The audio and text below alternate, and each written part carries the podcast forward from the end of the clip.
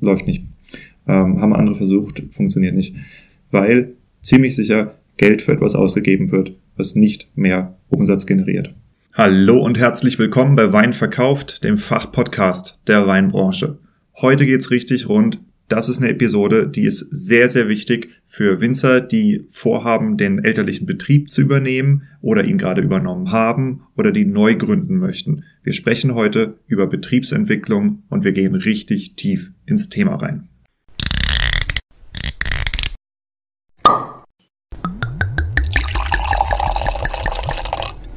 Wein gibt es nur, wenn die Winzerinnen und Winzer davon leben können. Deshalb untersuchen wir hier, wie man florierende Weinmarken aufbaut und wie du eine derart starke Nachfrage generierst, dass du deinen Wein nur noch zuzuteilen brauchst. Du hörst Wein verkauft, den Fachpodcast der Weinbranche, und hier geht es um die Kunst des Weinverkaufens. Wir sprechen über messerscharfe Positionierung, visionäre Verkaufstechniken, unterbewertete Nischen und entstehende Märkte im Weinbusiness. Eben alles, was Entscheidungsträgern im Weinbau und angrenzenden Wirtschaftszweigen dabei hilft, profitable Vertriebskanäle zu erschließen, ihre Betriebe vernünftig auszubauen und zuverlässig neue Kunden zu gewinnen. Mein Name ist Diego, mein Podcast ist für alle gedacht, die in den Reben stehen und im Keller rumwuseln. Ich habe lange nach einer passenden Community für Weinverkauf gesucht. Er hat nun bei Wein Plus seinen Heimathafen gefunden und verdankt der Mitgliedschaft bemerkenswertes Wachstum. Mit der kostenfreien Mitgliedschaft bekommst du dort jeden Freitag Early Access zu einer bisher unveröffentlichten Episode von mir. Also abonniere den Podcast, um am Ball zu bleiben. Wenn du mit Wein deinen Lebensunterhalt verdienst, egal ob als Winzer, Winzerin, Sommelier, Blogger, Fachjournalist, Händler, ähm, Dienstleister für die Weinbranche, dann habe ich hier was für dich, und zwar das Weinverkauft Weinmarketing-Netzwerk. Das ist eine relativ junge Verbindung von verschiedenen WhatsApp-Gruppen für Händler, für Sommeliers, für Weingüter, äh, aber auch für Fachmedien. Und diese WhatsApp-Gruppen sind in letzter Zeit extrem durch die Decke gegangen. Es sind jetzt in den zwei Wochen seit Gründung schon über 250 Leute beigetreten. Und den Zugang dazu findest du auf meiner Homepage weinverkauft.com. Einfach ganz frontal auf das Banner drücken zu den WhatsApp-Gruppen oder weinverkauft verkauf.com slash WhatsApp eingeben oder auf den Link in den Show Notes klicken. Dieser Podcast wird finanziell unterstützt von Amorim, dem Weltmarktführer in der Korkproduktion. Korken sind und bleiben das Verschlussmittel der Wahl für hochqualitative Weine. Und zwar nicht nur aus Kundensicht, sondern auch in Zeiten wie diesen, wo wir weltweite Lieferkettenengpässe haben und viele Verschlusssysteme eben gar nicht mehr so gut hergestellt werden können, weil die Lieferketten im Moment blockiert sind, zusammenbrechen wegen Krieg, wegen irgendwelchen Logistikschwierigkeiten. Äh, da zeigt sich eben genau die Stärke des Korkens, weil er wird hier in unserem Kontinent hergestellt. Und solltest du darüber nachdenken, wieder auf Korken zu wechseln oder bessere Korken einzusetzen, dann ist es wohl eine ganz gute Idee, dich mal an Amorin zu wenden. Das hier ist eine von den Episoden, die du dir eigentlich abspeichern solltest, die du mit in den Urlaub nehmen solltest, wenn du aus dem Alltag rauskommst und über dich und über dein Unternehmen nachdenken kannst. Wenn du Pläne schmiedest und wenn du dabei bist, dir einen Fünfjahresplan, einen Zehnjahresplan oder einen 20-Jahresplan für dich und für dein Weingut zurechtzulegen. Ich will mit dir heute über zwei Themen sprechen, und zwar in erster Linie über die Betriebsentwicklung. Wir werden sehr detailliert über die verschiedenen Bausteine eines erfolgreichen Weinguts reden und welche Fragen man sich als Winzer, aber auch als Inhaber und als Nachfolger, als weichende Generation, als kommende Generation, als gründende Generation, wie auch immer, welche Fragen man sich stellen sollte. Und es ist sehr einfach, diese Fragen zu vergessen. Ja, weil wir alle, wir kennen es, das Winzerjahr ist vollgepackt, der Tag hat zu wenig Stunden, die Woche hat zu wenig Tage, der Monat hat zu wenig äh, Wochen und das Jahr hat zu wenig Monate. Hm, wir haben einen extrem stressigen, extrem saisonalen Job, aber die Qualität der strategischen Unternehmensführung hängt im Wesentlichen davon ab, dass wir in der Lage sind, die entscheidenden Fragen an den entscheidenden Stellen zu stellen und zu beantworten. Und manchmal braucht man dafür eben entweder Hilfe oder man muss sich die Zeit nehmen, um darüber nachzudenken. Und eine Urlaubswoche, wo du komplett raus bist, ist einfach ideal dafür. Ja, deshalb speicher dir diese Episode ab und hör sie dann nochmal, wenn du in einer solchen Situation drin bist. Betriebsentwicklung.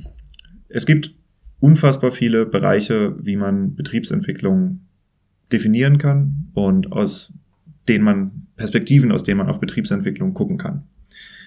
Ähm, ich werde einen ganz bestimmten wählen und das ist ein Weg, den ich selbst entwickelt habe. Das ist im Grunde, was du jetzt hörst, die Grundlage des äh, Unternehmensberatungsworkshops, den ich anbiete.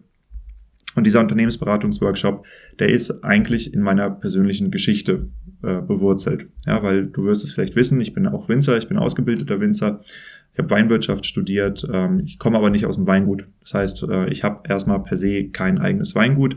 Äh, ich habe jetzt mit Wein verkauft, ein eigenes Unternehmen, von dem ich auch lebe. Das heißt, auch ich stelle mir all diese Fragen, die wir hier heute erörtern, ein bisschen anders, ja, weil mein Produkt ist eben ähm, Unternehmensberatung, mein Produkt ist keine Flasche Wein, aber abstrakt ähm, sind du und ich im selben Geschäft. Wir generieren Kundenaufmerksamkeit, wir haben ein Produkt, das wir vermarkten und wenn wir das erfolgreich tun, dann können wir davon leben und unser Unternehmen ausbauen. Wenn nicht, dann nicht.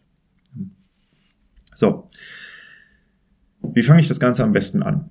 Ähm, die Herangehensweise an Betriebs- und Firmenentwicklung, die ich verfolge, also meine Philosophie, das ist eine Philosophie, die ich aus der positiven Psychologie oder aus der humanistischen Psychologie abgeleitet habe.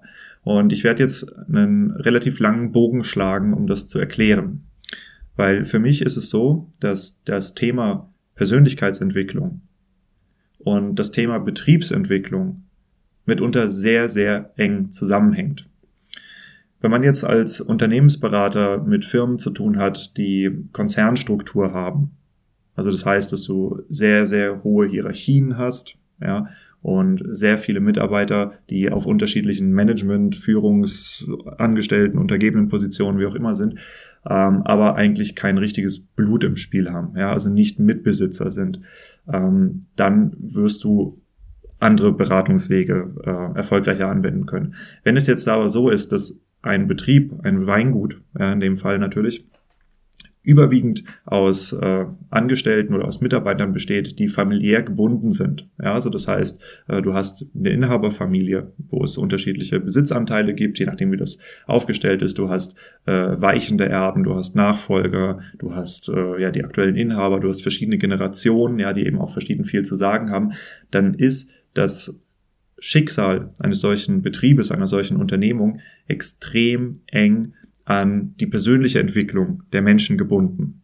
Ja, in einem Betrieb kann nichts Schlimmeres passieren, als dass ein inkompetenter Mensch ihn übernimmt. Ja, aber du kannst nicht einfach mal so den Vorstand feuern, wenn der Vorstand dein Vater ist oder dein Sohn ist oder deine Tochter oder deine Mutter. Ja, das wird schwieriger. Und äh, deshalb ist der Ansatz in der Betriebsentwicklung, den ich verfolge, wie gesagt, extrem eng an die Persönlichkeitsentwicklung gebunden. Das ist meine Philosophie. Es gibt garantiert andere Herangehensweisen. Das, was ich heute erkläre, ist die Sicht, die ich habe. Wie hat sich das Ganze entwickelt? Ähm, ich bin boah, vor, keine Ahnung, sechs, sieben Jahren, irgendwie sowas, bin ich auf die Arbeit von Abraham Maslow gestoßen. Der ist sicherlich dem einen oder der anderen hier bekannt. Maslow ist äh, in erster Linie bekannt für seine Bedürfnispyramide. Also ähm, die, das ist die Bedürfnishierarchie, die wird oft die Maslow-Pyramide genannt. Und ich werde es auch gleich in Ruhe erklären. Ähm, für mich hat sie eine besondere Bewandtnis in meinem Leben gehabt, äh, weil ich habe, äh, ich bin jetzt im Moment, wo ich das hier aufzeichne, 31 und ich hatte mit äh, ja so Anfang Mitte 20 eine ziemliche Sinnkrise in meinem Leben. Äh, man könnte das die Quarterlife Crisis nennen, ähm, ist ja mittlerweile sogar ein wissenschaftlich definierter Begriff leider Gottes. Ähm, also kurz gesagt, mir ging es ziemlich scheiße. Ich war ziemlich depressiv, ich wusste nicht, wohin mit mir und habe eine ganze Menge Unfug und Faxen gemacht.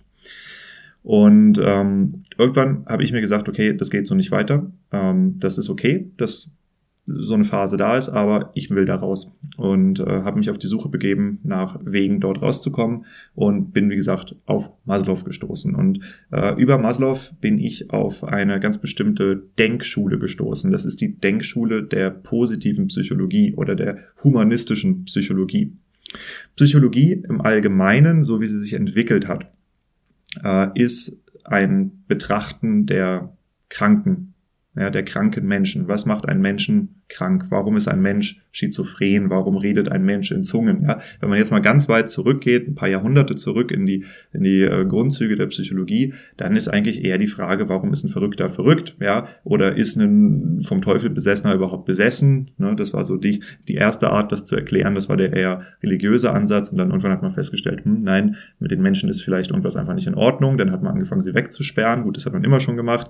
Und äh, alle möglichen Experimente an ihnen ähm, durchgeführt. Das ist sehr, sehr schrecklich. Also wenn man sich die Geschichte der Psychologie durchliest, das ist der absolute Horror. Ähm, bis irgendwann Leute auf die Idee kamen, hey, vielleicht haben wir es hier eigentlich nur mit einer Art von Krankheit zu tun. Ja, und vielleicht ist so eine Krankheit verstehbar und vielleicht ist sie eben auch therapierbar. Äh, dann kommen wir in die Bereiche der modernen Psychologie und äh, dann finden wir auch relativ schnell in die Psychoanalyse, Freud, Jung, ne, alles, was man so kennt oder vielleicht schon mal gehört hat. So, aber das ist im Wesentlichen äh, eine Betrachtung von kranken Menschen. Und ähm, die Herangehensweise dort ist, äh, hier ist jemand, der ist mh, hm, stark dysfunktional, ja, oder der ist halt einfach nicht lebensfähig. Das gibt's ja auch, ne, dass Leute lebenslang betreut werden müssen. Ähm, oder ja, was auch immer, hat ein Trauma erlitten, ja, vielleicht durch Krieg oder durch, durch eine Trennung oder durch einen Unfall oder ja, solche Geschichten. Und ähm, wie kann man diesen Menschen wieder helfen, einigermaßen klarzukommen? Ja, wie kann man den Menschen davon abbringen, suizidal zu sein? Ja, wie kann man allgemeine Lebensfähigkeit wiederherstellen? Das ist der häufige Blick der medizinischen Psychologie. Die humanistische Psychologie oder die positive Psychologie, die verfolgt einen ganz anderen Ansatz. Die sagt, hey, warum gucken wir uns eigentlich nicht mal die normalen Leute an? Und vor allem auch die ganz gesunden, die die die Paradebeispiele von Menschen sind, ja, die Vorbilder, wo man sagt, hey, die strahlen Energie aus, egal wo die hinkommen, die sind total glücklich, ja. Das sind genau das Gegenteil von dem, was wir uns in der eher medizinischen Psychologie angucken würden. Wir gucken uns die absolut gesündesten Menschen an, die wir finden, äh, probieren zu extrapolieren, probieren rauszufinden, was machen die eigentlich richtig um davon ableiten zu können, was man als normaler Mensch in seinem Leben für Entscheidungen treffen kann, damit es einem nicht nur gut geht, sondern saugut. Das ist die positive Psychologie und das, was hier quietscht, ist das Garagentor vom Nachbarn. So, und äh, diesen Ansatz, den fand ich extrem spannend. Ja, dass man halt sagt, okay, ähm, wir gehen erstmal nicht davon aus, dass äh, ein Mensch defekt ist, sondern wir gehen davon aus, dass ein Mensch einfach normal ist und gucken, mit welchen Mitteln las, lässt sich das Leben verbessern und auch in welchen Bereichen. Und äh, das ist die Herangehensweise von Abraham Maslow. Und äh, wie gesagt, hat mich sehr, sehr angesprochen. Ich habe mich dann intensiv damit beschäftigt und ähm, will euch jetzt ein bisschen erklären, wie das funktioniert. Ähm, Abraham Maslow ist jemand, der gesagt hat, man kann ähm, die menschlichen Handlungsweisen, die Entscheidungen, ja, die Motivation verstehen, denn sie, sie basieren auf bestimmten Bedürfnissen, die erfüllt werden müssen. Und diese Bedürfnisse folgen einer inhärenten Logik. Also das heißt, die sind aufeinander aufbauend. Und ähm, im Prinzip ist es bei ihm so, es gibt diese Pyramide. In der Pyramide sind unten die körperlichen Grundbedürfnisse. Und körperliche Grundbedürfnisse, das ist vom Prinzip relativ einfach. Ähm, da geht es um so Sachen wie Atmung, Wasser, Nahrung, Schlaf, Fortpflanzung. Äh, Homöostase ist ein ausgesprochen interessantes Konzept. Homöostase, das ist, ähm, kannst du dir vorstellen, wie ein, ähm, ah, jetzt fehlt mir das Wort, Thermostat, wie ein Thermostat, ja, wo du äh, sagst, okay, ähm, die Temperatur soll bei 20 Grad gehalten werden. So und wenn es kälter wird, dann macht das Thermostat die Heizung an, dann wird es wieder wärmer und wenn es zu warm wird, macht das Thermostat die Heizung aus. Und so levelt sich ähm, die Temperatur zwar schwankend, aber um das Mittel von 20 Grad ein. Der Homöostasepunkt, Homöostasepunkt wäre in diesem Fall 20 Grad. So, und Homöostase heißt halt so ein äh, möglichst reibungsloses Ruhen. Ja, ähm, das ist der, äh, wenn man es anders ausdrückt, der äh, energieschonendste Zustand eines sich frei verändernden Systems. So, und das ist was, was wir Menschen sehr stark in uns haben. Ja, so Homöostase, ähm, das äh, zum Beispiel unser Blutdruck. Ja, ist er zu hoch, ist nicht gut, ist er zu niedrig, ist auch nicht gut. Ähm, wir haben auch den Innendruck in den Zellen. Ja, wir haben alle möglichen Arten von hormonellen Systemen. Wir haben, also unser ganzer Körper befindet sich permanent in Homöostase. Es gibt Milliarden von Faktoren, die da reinspielen. Es ist hochkomplex. Und nur wenn wir uns in diesem Homöostase-Punkt befinden, dann geht es uns gut. Und das Gleiche, was du halt körperlich hast, das kann man auch auf die Psyche übertragen. Ne? Also das ist Homöostase ist eines der wichtigsten überhaupt wichtigsten fundamentalen Sachen, die man verstehen sollte, wenn man in seinem Leben äh, irgendwo permanent gegen eine Wand rennt. Dann hat man ein Homöostase-Problem. So, ähm, als zweites gibt es die Sicherheitsbedürfnisse. Und die Sicherheitsbedürfnisse, ähm, das sind so Sachen wie körperliche und seelische Sicherheit. Ja, also das heißt, dass du äh, zum Beispiel gegen Gewalt geschützt bist, gegen äh, Witterungen, ja, aber auch gegen äh, psychische Übergriffe äh, materielle Grundsicherung, also dass du halt auch Geld zur Verfügung hast, Arbeit, Wohnung, Familie, Gesundheit, das sind die Sicherheitsbedürfnisse. Äh, wenn wir eine Ebene höher gehen, dann kommen die Sozialbedürfnisse in der Pyramide von Maslow. Ähm, das ist Familie, Freundschaft, Gruppenzugehörigkeit oder halt Zugehörigkeitsgefühl, Kommunikation, Austausch, Gemeinschaft, Unterstützung, Beziehung, Zuneigung, Liebe, sexuelle Intimität. Ja, also bei Liebe zum Beispiel halt geliebt werden, aber auch lieben. Ja, das sind da unterschiedliche Sachen. Und als letztes kommen im Wesentlichen die Individualbedürfnisse. Also nicht als letztes, aber als letztes, was wir hier brauchen. Ähm, dazu gehört Vertrauen, Wertschätzung, Selbstbestätigung, Erfolg, Freiheit, Unabhängigkeit, ähm, der, der Wunsch nach mentaler und körperlicher Stärke, ja, das Gefühl, Planbarkeit, Handhabbarkeit und Machbarkeit im Leben zu haben, Selbstvertrauen, Ansehen, Prestige, Wertschätzung, ne, alles, was mit Erfolg kommt und äh, so eine Art von Selbstachtung auch. Also, dass du einen hohen, hohen inneren Status hast. Und ähm, in der positiven Psychologie guckt man sich all diese Bausteine an. Also das heißt, der Mensch wird in ganz, ganz viele Bausteine zerlegt, die einzelne Bedürfnisse sind. Und ähm, oft ist es so, dass wenn man sich Menschen anschaut, die Probleme in ihrem Leben haben, ähm, dann doktern die relativ weit oben in dieser Pyramide rum. Ja, also die doktern zum Beispiel an ihrem Thema rum, ich verdiene nicht genug Geld oder ich bin nicht attraktiv genug, um einen äh, Geschlechtspartner zu finden oder ich habe kein Selbstvertrauen. So. Und wenn du dann genauer schaust, ja, und das ist, äh, ist eine Sache, die muss ein Mensch selber machen, bei sich genauer schauen. Man kann natürlich Hilfe von außen kriegen, aber das muss man selber machen. Dann kommt ähm, kommt dabei oft raus, dass äh, das erste Problem, was identifiziert ist, ist, ich bin nicht attraktiv genug für das andere Geschlecht. Ähm, das liegt daran, dass ich nicht genug Geld habe und deshalb bin ich äh, unsicher, zum Beispiel. So erklärt man sich das. Äh, wenn man dann genau hinschaut, dann fällt aber vielleicht auf, hey, da ist ein Mensch, der hat seinen Schlafrhythmus nicht im Griff. Ja, das heißt, dieser Mensch schafft es nicht über einen längeren Zeitraum von, keine Ahnung, einem halben Jahr oder mehr, äh, regelmäßig zur Arbeit zu erscheinen oder ist halt unkonzentriert, macht deshalb keine Karriere, arbeitet schlecht, er wird nicht gewertschätzt, kriegt das eben auch gespiegelt und daraus resultiert vielleicht all diese Negativkette, die nach oben sich fortsetzt. Der Mensch an sich denkt aber, öh, das liegt an meiner Körpergröße und daran, dass ich nicht genug Geld habe und in Wirklichkeit ist das Problem aber wesentlich tiefer angesiedelt, weil der Mensch vielleicht seinen Schlafrhythmus nicht im Griff hat. Und wenn man diesen einfachen, äh, diese einfache Schraube dreht, den Schlafrhythmus in den Griff zu kriegen, hat das einen Kaskadeneffekt nach oben, einen positiven Kaskadeneffekt. Und das ist genau die Frage, die sich die äh, positive Psychologie stellt. Was kann ich eigentlich an kleinen Stellschrauben verändern, um einen positiven Kaskadeneffekt in meinem Leben auszulösen? So. Das Ganze, äh, wie gesagt, ich habe es äh, für mich angewendet. Also ich habe mir einen gigantischen Test gebaut, ähm, über 350 Fragen, glaube ich, wo ich jeden dieser Bausteine aus den unterschiedlichsten Richtungen tackle. Und äh, das hat Wunder gewirkt ähm, bei mir. Also so sehr, dass ich mittlerweile, äh, ich komme nicht aus einer Unternehmerfamilie, aber ich bin selbstständig. Ähm, ihr wisst es selbst, um selbstständig zu sein, braucht man eine gewisse Arbeitsdisziplin, wenn man das Ganze erfolgreich machen will.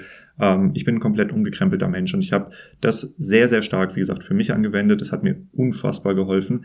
Und ähm, irgendwann kam die erste Anfrage eines Winzers, der sagte, hey, ähm, ich habe gesehen, du bietest Beratung an, kannst mir helfen? und da habe ich gesagt, ja, klar, kann ich dir helfen. Äh, und stand dann da und dachte so, hm, was machst du denn jetzt eigentlich? Und äh, mir ist relativ schnell klar geworden, dass dieses Prinzip, was ich dort für mich gefunden habe, ähm, dass das einfach zu übertragen ist. Und zwar aus der Persönlichkeitsentwicklung in die Betriebsentwicklung.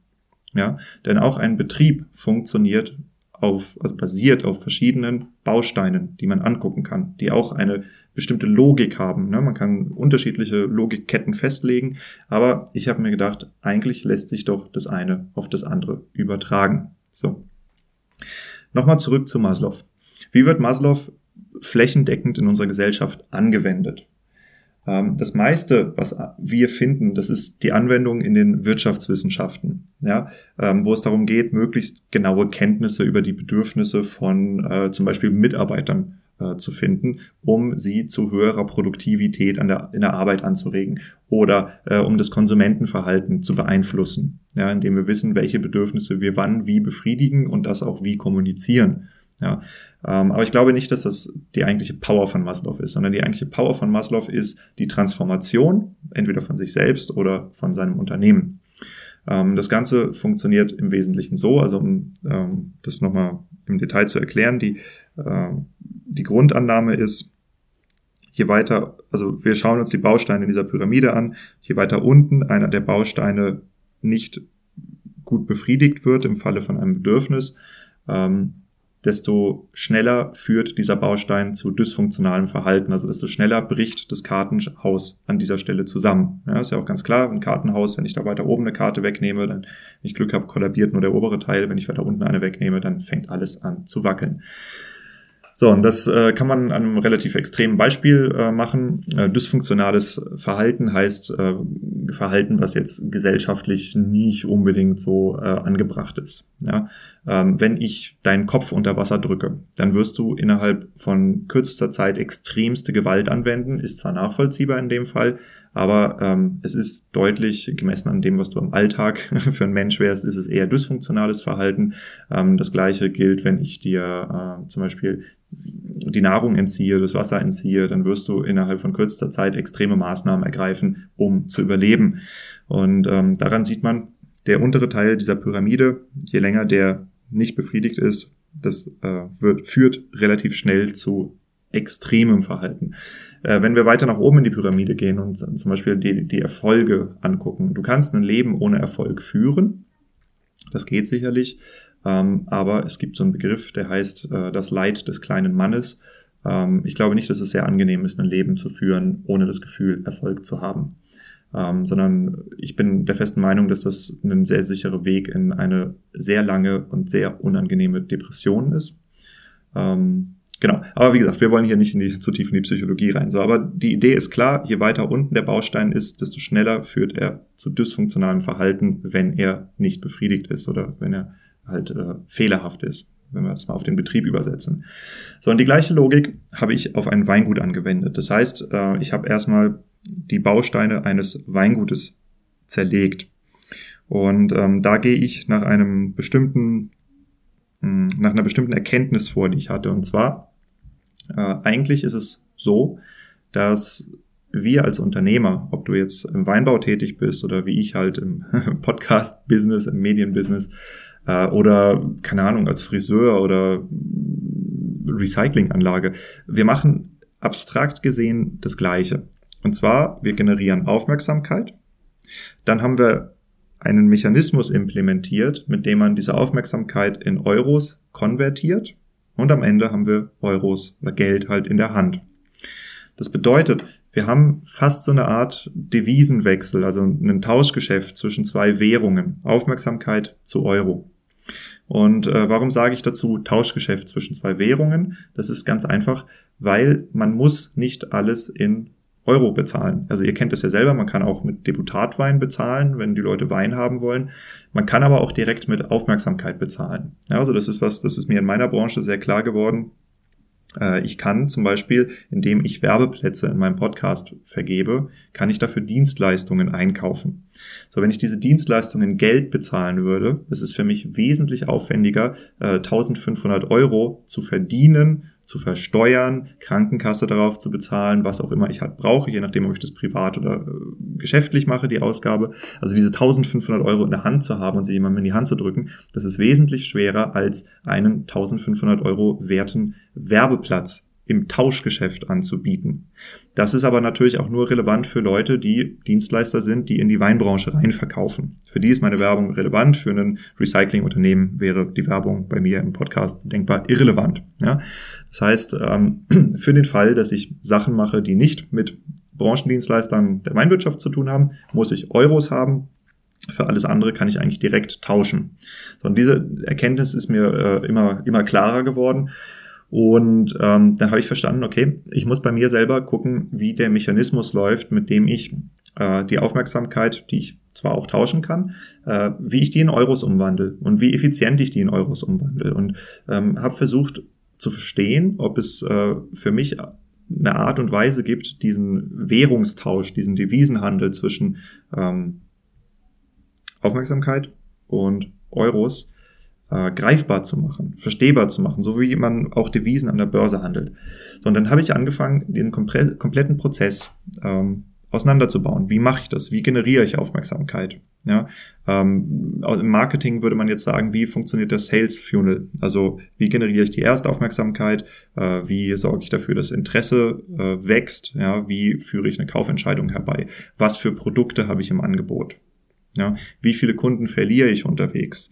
Wie viele äh, Kunden kann ich behalten? Wie viele Kunden, wie, wie viel ist ein einzelner Kunde eigentlich wert? Customer Lifetime Value, ja, lauter solche Themen. Ähm, wie mache ich die Vorbereitung? Wie mache ich die Nachbereitung? Was source ich out? Was kann ich automatisieren? Ja, das sind die Fragen bei mir. So, und dann Stück für Stück entsteht dieser Mechanismus, mit dem ich in meinem Fall ähm, Aufmerksamkeit in Euros verwandle. Eins meiner Produkte ist Podcast-Werbung, ja, zum Beispiel Episoden wie mit äh, Wine System oder äh, Amorim zum Beispiel, ja. Das sind Episoden, die habe ich verkauft an diese Firmen, weil die natürlich äh, massivste Branchendienstleister sind und genauso kann man sich diese Fragen auch in einem Weingut stellen. Was sind eure Produkte? Also ein Weingut kann Fasswein verkaufen, ein Weingut kann Flaschenwein verkaufen, gelabelt, ungelabelt, ne? also als White Label oder als äh, eigenes Markenprodukt. Ähm, man kann Direktausschank haben, man kann Gästezimmer haben, man kann als Lohnunternehmung, als Abfüllbetrieb, wie auch immer, arbeiten. Ja, man kann Flächen verpachten, Immobilien verpachten, vermieten, ähm, je nachdem, wie der Betrieb eben aufgestellt ist. Das heißt, auch ihr habt ganz unterschiedliche Mechanismen da, um unterschiedliche Typen von Aufmerksamkeit in Euros zu verwandeln. Das kann die Aufmerksamkeit eines B2B-Händlerkundens sein, die Aufmerksamkeit eines vorbeiradelnden Radlers oder die Aufmerksamkeit eines benachbarten Winzers, für die man unterschiedliche Produkte äh, generieren kann ja, und diese Produkte eben auch so effizient aufstellt, dass man einen möglichst verlustfreien Tausch der Aufmerksamkeit in Euros herstellt. So, basierend auf dieser Erkenntnis über diesen Devisentausch habe ich die Abläufe in einem Weingut in Bausteine zerlegt und diese Bausteine genommen und in eine Maslow-artige Pyramide reingesetzt. Die Pyramide, die ist ähm, bei mir so strukturiert, dass unten im Wesentlichen erstmal alles drinsteht, was man überhaupt braucht, um ein Produkt zu erzeugen. Und im Falle von einem Weingut reden wir von einer Flasche Wein. Das heißt, die unterste Ebene ist die Produktionsebene, die wir uns anschauen. Die nächste Ebene, das ist die Ebene des aktiven Verkaufs. Also alles, was ich brauche, um das Produkt an den Mann zu bringen, aber mit äh, aktiver Akquise.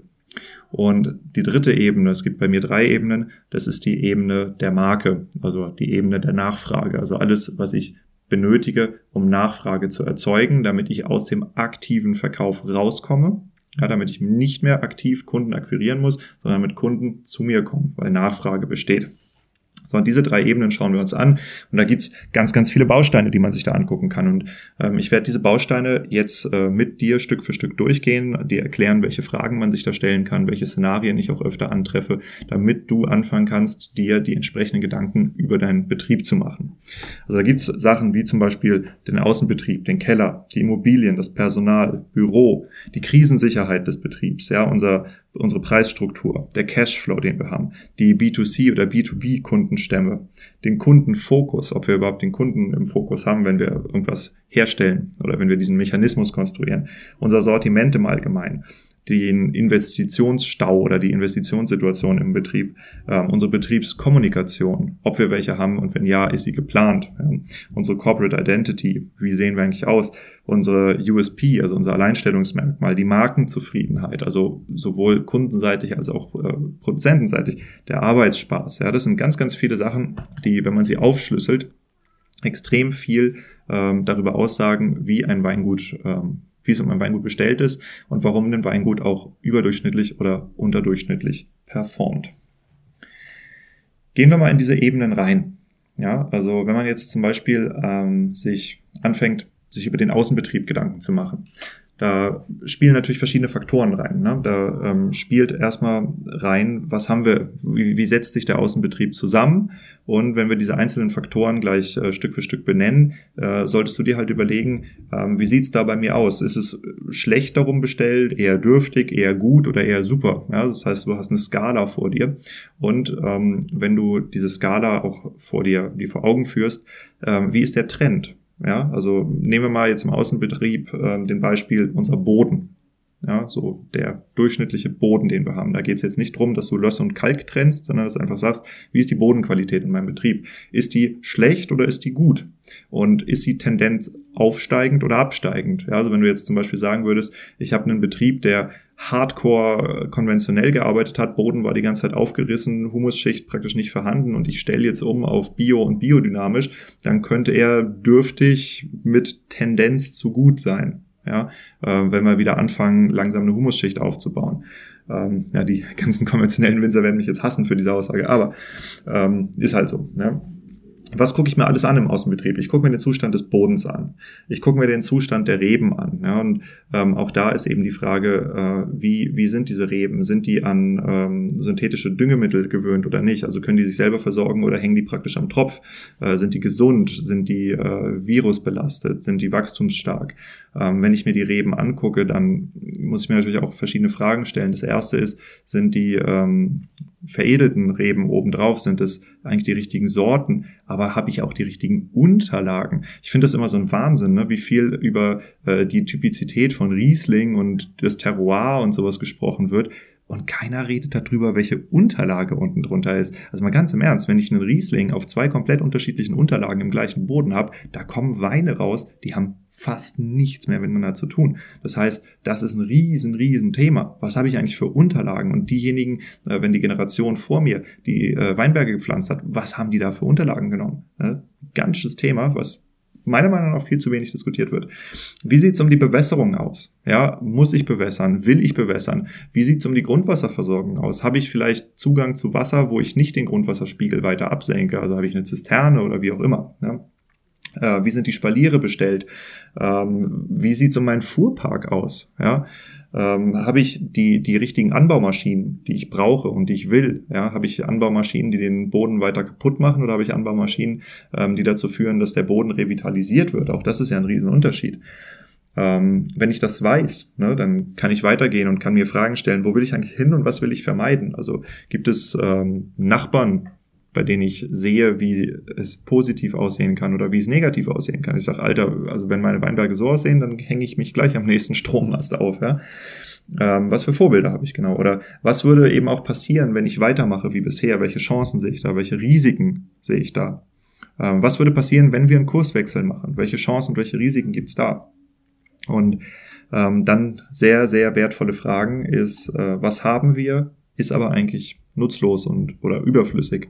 Und äh, ich habe festgestellt, dass du in den meisten Weingütern, gerade in der Garage, äh, hast du irgendwelche alten Flüge rumstehen, ja, oder irgendwelche Ecken oder so Geschichten, ähm, die eigentlich nur verstauben, Platz wegnehmen, mehr oder weniger schlecht verkäuflich sind. Man könnte sie aber meistens verkaufen, aber eben auch keine schönen Ausstellungsstücke abgeben, weil sie dafür zu, also nicht alt genug sind.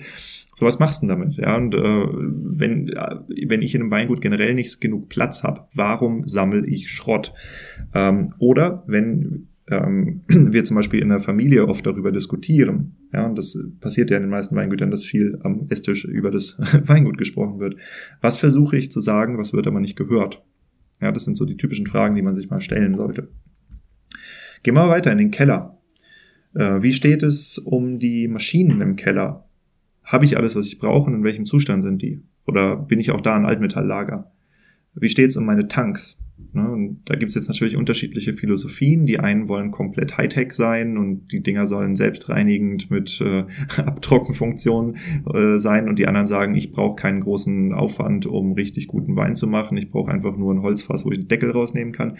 Ähm, beides ist sicherlich richtig in unterschiedlichen Größenmaßstäben und auch in unterschiedlichen Märkten und Zielgruppen und Erlösbereichen. Äh, Dementsprechend, äh, darum soll es jetzt hier nicht gehen, ja, aber die Fragen musst du dir halt für deinen Betrieb stellen. Ähm, wie ist es um den Platz in meinem Keller bestellt? Stolper ich die ganze Zeit über Schläuche? Ja, also lebe ich lebensgefährlich oder nicht? Ähm, ist meine Traubenannahme sinnvoll ähm, gemacht, ja? Weil ich kenne Betriebe, die können, keine Ahnung, 15, 20 Hektar fast mit einer Person in der Annahme machen, weil die einfach gut organisiert sind und weil der Arbeitsplatz entsprechend da ist, weil die Größe der Verarbeitungsgeräte auch passt. Und es gibt andere, da musst du halt zu zweit oder zu dritt im Keller sein. Ja, es geht einfach nicht anders. Ähm, wie sieht mein Labor aus? Ja, ist mein Labor gut eingerichtet oder nicht? Äh, ist es zeitgemäß? Ja, ist es hygienisch? Ähm, meine Füllstraße, habe ich überhaupt eine? Ne? Brauche ich eine? Will ich eine? Und wenn ja, ähm, was genau möchte ich haben? Möchte ich Flaschen waschen? Ne, solche Sachen. Ähm, Kühlung, ja, habe ich ein gutes Kühlsystem? Brauche ich ein gutes Kühlsystem? Äh, was kann meine Immobilie? Ja, lauter so Themen. Ähm, wenn ich mir die Immobilien anschaue, da waren wir gerade bei dem Thema, ähm, wie ist es um meine Anbaufläche bestellt? Wie viel besitze ich? Wie viel pachte ich? Was brauche ich? Ne? Äh, kann ich vielleicht über Zukauf, über Pachtbewirtschaftungsverträge äh, Sachen regeln, die ich im Moment so nicht kriege? Ähm, wie sind meine Produktionsflächen? Sind die eigentlich ausreichend? Kann ich expandieren? Wenn ja, wohin? Ja? Will ich überhaupt expandieren? Ähm, wie ist es um meine Werkstatt oder Garage bestellt? Ja, äh, kann ich dort gut arbeiten? Habe ich alles, was ich brauche? Ähm, ist es so, dass ich da drin auch arbeiten will? Das gleiche beim Lager, beim Verkaufslager, in den Verkaufsräumen, Vinotheken. Aber eben auch die Privatimmobilien. Ja, also äh, oft sind Betriebe ja gemischt Immobilien, das heißt, du hast halt die private Wohnfläche auch noch mit angeschlossen. Oder aber es gibt eben äh, Immobilienbesitz im Ort, ja, oder zum Beispiel auch Mitarbeiterwohnungen. Ähm, wie ist es um die bestellt? Dann hätten wir den Punkt Personal, das ist ganz spannend, ne? Also Personal in den verschiedensten äh, Bereichen des Betriebs, in den Arbeitsbereichen. Was, wie ist äh, die Personalsituation in der Produktion? Also habe ich äh, zum Beispiel saisonale Arbeitskräfte, habe ich Vorarbeiter, bin ich selber Vorarbeiter, bin ich die einzige, das einzige Person im Betrieb, die irgendwas macht, ne? das äh, gibt's ja durchaus auch. Ähm, habe ich das Problem, dass ich keine Fachkräfte finde. Ja, also das heißt, äh, muss ich die ganze Zeit irgendwelche Sachen machen, die ich eigentlich gar nicht machen will. Weil wenn, wenn du selber der Geschäftsführer, die Geschäftsführerin bist, dann äh, bedeutet das, dass du erstens die teuerste Person im Betrieb bist, zweitens der beste Verkäufer sein musst, ja, weil du stehst einfach mit dem Gesicht in der Regel für den Betrieb. Und äh, wenn du den ganzen Tag, ähm, weiß nicht, Glasmüll von A nach B fährst, dann ist das eine ausgesprochen teure Sache, gerade wenn man sich die Opportunitätskosten anguckt, anguckt, was du nämlich sonst in dieser Zeit tun könntest. Also das heißt, äh, hier ist es extrem wichtig, sich diese Fragen zu stellen und auch zu gucken, an welchem Ende spare ich eigentlich gerade. Ähm, genau, die Produktionssituation beim Personal dann im Büro ja, und vielleicht eben auch im Vertrieb. Das muss nicht immer deckungsgleich sein, es macht auch nicht unbedingt immer Sinn. Ja? Äh, gerade wenn du halt im Büro jemanden hast, der, weiß nicht, krassen Akzent spricht oder eben auch nicht so kommunikativ ist. Es gibt ja auch manchmal, dass Leute halt eher so Grandler sind dann sind das nicht unbedingt die Personen, die du in den Vertrieb schicken willst. Und einfach nur, weil es nicht anders geht, äh, könnte das eben trotzdem einer der Gründe dafür sein, warum der Vertrieb in einem Weingut so aussieht, wie er aussieht und eben auch die entsprechenden Erfolge bringt oder nicht. Das hat sehr, sehr viel mit äh, Social Skills zu tun. Ja? Ähm, genau, die saisonale Arbeitskräfte, wie ist es da bestellt? Ähm, habe ich Fachwissen, das ich brauche? Wie ist es um das Alter in der Personaldecke bestellt? Also muss ich mir Sorgen machen, dass mir ganz viel Personal wegbricht äh, und damit eben auch Fachwissen wegbricht? Ähm, habe ich eine hohe Loyalität oder nein? Ähm, wenn nicht, dann liegt es in der Regel an dir. Nächster Punkt wäre das Büro an sich. Ne? Also äh, habe ich überhaupt eine Warenwirtschaft oder habe ich eher eine Zettelwirtschaft? Ähm, habe ich und führe ich eine Kundendatei? Ist die Ordnung in meinem Büro so, dass andere Leute, die dieses Büro vielleicht auch mal führen können sollten, sich überhaupt dort zurechtfinden? Oder ist das Büro eine einzige Papierschlacht?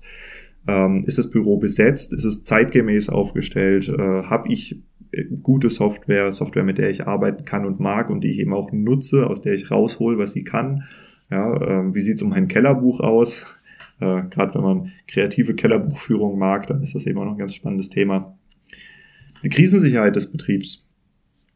Äh, Ernteausfall. Ja, bin ich gegen Ernteausfall gewappnet aus verschiedensten Gründen. Ja, also ich sag mal, der Klassiker ist ja Frost, ja, aber wir haben auch, wenn wir uns das letzte Pilzjahr angucken, äh, letztes Jahr ähm, gibt es eine Menge Betriebe, die mehr oder weniger totalen Ernteausfall aufgrund von Peronospora und anderen Pilzen hatten. Ähm, wie sieht's aus mit Elementarschäden? Ja, auch hier, das ist natürlich jetzt eine Extremsituation, aber schaut euch an, was an der A passiert ist.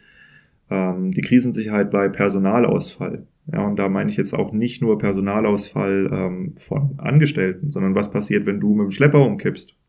Ja, und wenn du mit dem Schlepper umkippst und nicht da bist, Punkt eins, wer bezahlt eure Kredite? Punkt zwei, ja, wer verkauft den Wein? Punkt drei, falls dabei auch noch was passiert, dass äh, du entweder stirbst oder jemand in deinem Betrieb stirbt oder äh, so geschädigt wird, dass der Mensch, was weiß ich, zum Beispiel auf Kopf fällt, irgendwie Pflegefall wird, ähm, ist das Fachwissen überhaupt äh, gesichert. Ja, also kann ein Betrieb ohne dich oder ohne deinen Vater, ohne deine Mutter überhaupt fortgeführt werden oder hat man ein gigantisches Problem dann auf einmal?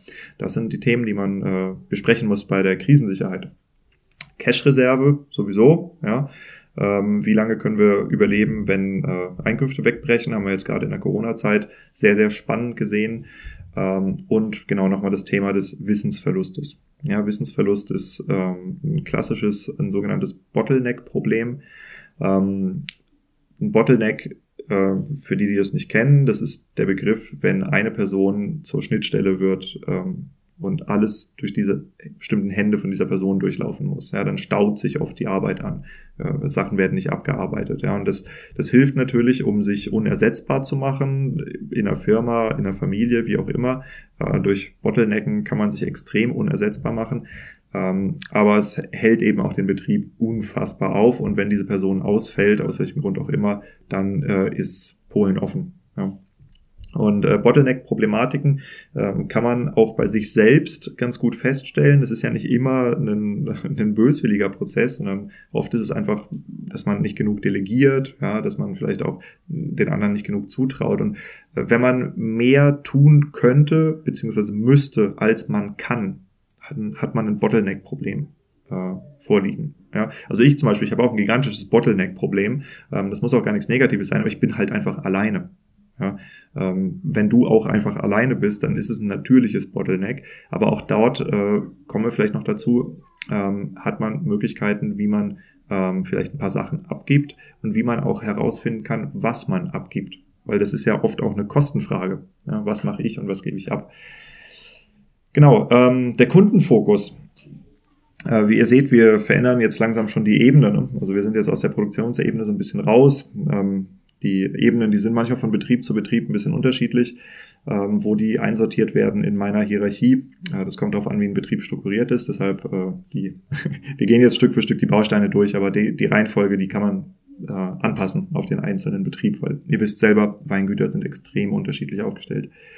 Ähm, genau, der Kundenfokus. ähm, da geht es natürlich um den Kundenstamm ein bisschen, aber in erster Linie geht es um die Kundenorientierung. Bin ich kundenorientiert? Das heißt, ähm, verkaufe ich den Bacchus, weil mein Opa schon Bacchus gemacht hat oder weil die Leute besonders viel Bacchus bei uns kaufen wollen? Das ist eine unterschiedliche Art, die Frage zu stellen und ein unterschiedlicher Grund, das Produkt zu produzieren. Äh, sind die Kunden zufrieden? Ja, kriege ich das Feedback oder äh, kriege ich eher das Gegenteil als Feedback? Ähm, und damit geht natürlich ganz, ganz stark auch einher die Kundenloyalität, die Kundenfluktuation, ja, wie ist die? Gewinne ich mehr Kunden, als ich verliere, dann ist alles gut. Ähm, verliere ich mehr Kunden, als ich gewinne, dann habe ich ein Problem. Und wenn die Kunden dann auch noch so alt sind, dass die in der Regel anfangen wegzusterben in fünf Jahren, dann habe ich ein richtiges Problem. Ähm, folgt dieser Kundenfokus einer gewissen Strategie? Ja oder nein? Hole ich mir Informationen ein? Ja oder nein? Das sind alles Fragen, die man sich stellen kann. Und äh, wenn man das nicht tut, ähm, kann man eben auch eine ganze Menge anpassen. Wenn wir dann in den Kundenstamm weiter reingucken, Entschuldigung, ich muss mal kurz was trinken, ihr hört es, ich werde heiser. So, Liebe Grüße an Max Jeck. Ich habe hier gerade den Riesling 81 Grad von dir. Ich mein kleines Glas genommen. Das passt doch perfekt zum Thema. Also wir waren ja beim Kundenfokus und zwar gehen wir jetzt in den Kundenstamm B2C rein. B2C, Business to Customer, also Direktverkauf an Endkunden. Ähm, wie ist die Anzahl aktiver Kunden? Ne? Führe ich überhaupt eine Kundendatei? Weiß ich, wie viele Karteileichen ich habe? Und eine Karteileiche ist jetzt mal grob gesagt jeder, der nicht in den letzten zwei Jahren gekauft hat. Ähm, habe ich eine aktive Kundengewinnung oder sitze ich einfach irgendwo und äh, warte darauf, dass die Kunden kommen? Das kann ja funktionieren, wenn ich direkt neben dem, keine Ahnung, Rheinsteig positioniert bin. Ja, aber muss auch nicht. Hm, wie ist die Kundenabwanderung? Weiß ich darüber eigentlich was? Ähm, habe ich Hotel, Gastro oder Events auf dem Hof? Ja, also habe ich äh, verschiedene Methoden, wie ich für Endkunden eben auch äh, was anbieten kann, damit sie zu mir kommen. Äh, habe ich eine Vinothek? Wie ist mein Online-Verkauf? Habe ich eigentlich die Kapazität für mehr B2C-Geschäft? Will ich das Ganze? Das ist mit das Spannendste, weil hm, ich habe jetzt gerade in den, in den Betrieben, die ich berate, äh, oft die Situation, dass du eine relativ unterschiedliche Herangehensweise an verschiedene Kundenstämme in den verschiedenen Generationen hast. Ne? Also zum Beispiel ähm, die Eltern, die dann oft das starke Direktkundengeschäft aufgebaut haben, die wollen unbedingt daran festhalten. Äh, die Kinder wollen dann mehr in den Onlinehandel rein und äh, wollen auch sich mit anderen Sachen aufhalten, weil wenn ich mich stark auf das Endkundengeschäft fokussiere, das bedeutet, dass ich zum Beispiel feste Öffnungszeiten haben muss. Ja, oder ich muss eine dauerhaft besetzte Vinothek haben. Wenn ich das nicht habe, dann muss ich selber zur Verfügung sein. Und je mehr ich mich dann auf die Vermarktung konzentriere ähm, und potenziell mehr Leute zu mir auf den Hof kommen, desto öfter werde ich aus meinem Arbeitsalltag rausgerissen. Das, das ist eine Entscheidung, die man trifft. Ja, oder sagt man halt, okay, äh, lass uns vielleicht äh, nicht permanent offen sein, lass uns aber vielleicht äh, eventbasierter arbeiten. Also dass wir öfter so Tage der offenen Tür, Hoffest und Geschichten einführen, damit wir die Leute zwar auf dem Hof haben wegen der Kundenbindung, aber immer nur an bestimmten Tagen. Ja? Also auch das ist eine extrem strategische Entscheidung, die man sehr, sehr gut besprechen muss. Ähm, genau, B2B, der andere Kundenstamm.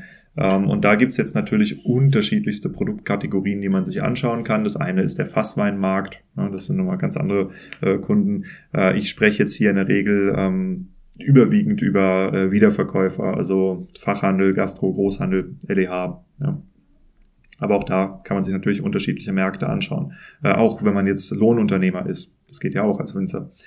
Ähm, wie ist die Anzahl aktiver B2B-Kunden? Ja, gewinne ich neue? Brauche ich neue? Und hier ist eins der größten Themen, über das man sich Gedanken machen muss, die Abhängigkeit. Wie abhängig bin ich eigentlich von meinen Hauptkunden?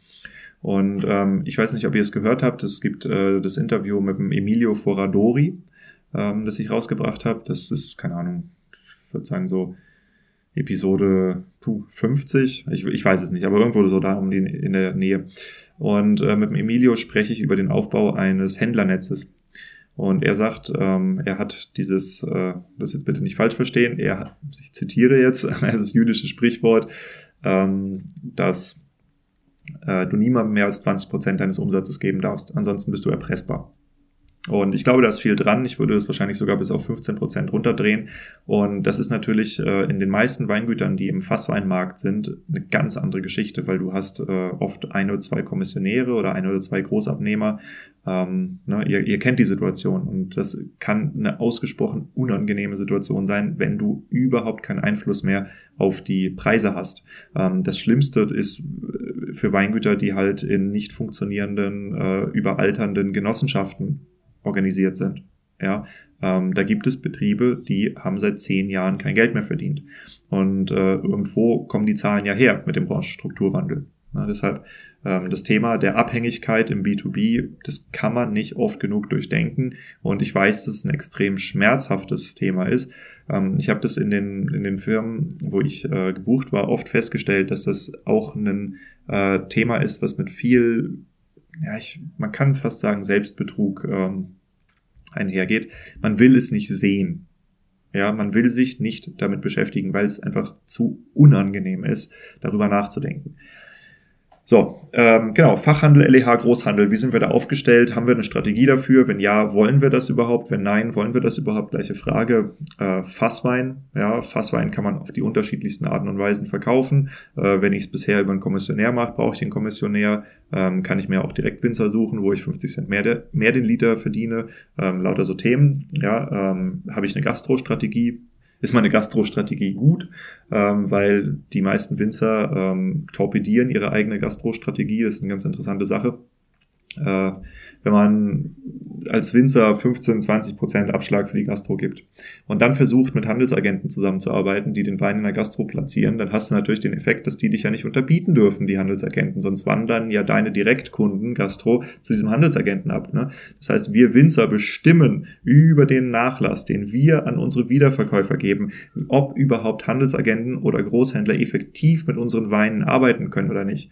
Ich weiß nicht, ob die, ob viele Winzer sich diese Gedanken schon mal gemacht haben. Ja, ähm, dass wenn man das versteht, dann könnte man extrem asymmetrisch handeln. Und asymmetrisch handeln, das ist das, was ich äh, den Weingütern in der Regel vorschlage. Macht nicht das, was alle anderen Winzer auch machen und ihr habt besseres Geschäft. Ähm, genau, aber da wollen wir nicht zu tief reingehen heute. Messe, Export, ja, Agenturen. Arbeite ich mit diesen Leuten? Wenn ja, wie bin ich auf einer Preisstruktur darauf eingestellt? Auf die Preisstruktur gehen wir nachher, nachher noch im Detail ein. Ähm, ein weiterer Punkt wäre das Thema Cashflow. Ja, ähm, wie viele Einnahmequellen habe ich? Das sind wir wieder bei den Kundenstämmen und bei den Produkten für diese Kundenstämme. Habe ich eigentlich äh, für alle meine Kundenstämme gute Produkte? Das ist auch eine Frage. Oder könnte ich neue Produkte entwickeln, über die ich bisher noch gar nicht nachgedacht habe? Ähm, gibt es einen Benchmark? Also das heißt, weiß ich, ob ich mit äh, Betrieben in vergleichbaren Umsatzgrößen oder vergleichbaren Absatzstrukturen, ähm, ob ich da eine ähnliche Gewinnquote habe, ob ich eine ähnliche Preisstruktur habe, ob ich in den verschiedenen Sortimentshierarchien, also im Basis, im Mittel, im Einstieg, ähm, ähnlich viel verkaufe. Ja, oder wo, wo liegen meine Stärken, wo liegen meine Schwächen?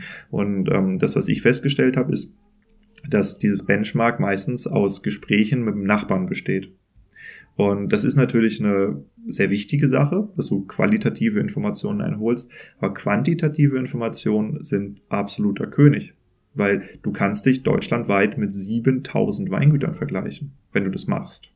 Ja, aber kaum einer macht's. Sowas wie die Geisenheimer Unternehmensanalyse, da sind, glaube ich, mittlerweile über 1000 Betriebe drin. Das ist Wahnsinn. Ja, in anderen Branchen musst du irrsinnig viel Geld auf den Tisch legen, um ein halbwegs gutes Benchmark hinzukriegen. Wir haben kostenloses Benchmark im Weinbau und nur einer von zehn nutzt. Also, ich verstehe es nicht. Aber gut. Genau, ähm, die Betriebsrentabilität, die Produktrentabilität, ja, ähm, führe ich eine Renner-Penner-Liste und da sind wir natürlich auch bei der Kleinteiligkeit der ausgebauten Produkte. Also wenn ich meine, dass ich aus jeder Rebsorte drei verschiedene Qualitätsstufen machen muss und in jeder Qualitätsstufe vier verschiedene Geschmacksrichtungen brauche, dann habe ich natürlich ausgesprochen viele Produkte auf der Karte. Ähm, das heißt, jedes einzelne Produkt wird wegen den Rüstkosten teurer in der Produktion. Ja, das heißt, jedes einzelne Produkt wird unrentabler und viele davon sind Produkte, die ich für ein oder zwei Kunden produziere. Ja, das heißt, ich habe auch noch am Ende Absatzprobleme.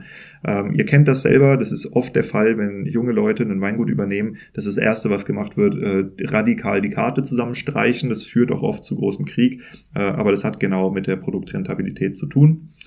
Ähm, wie ist die Kreditsituation des, äh, des Weinguts? Also äh, stehe ich mit dem Rücken zur Wand? Ja, habe ich extrem hohe Fixkosten auf der Kreditseite oder nicht?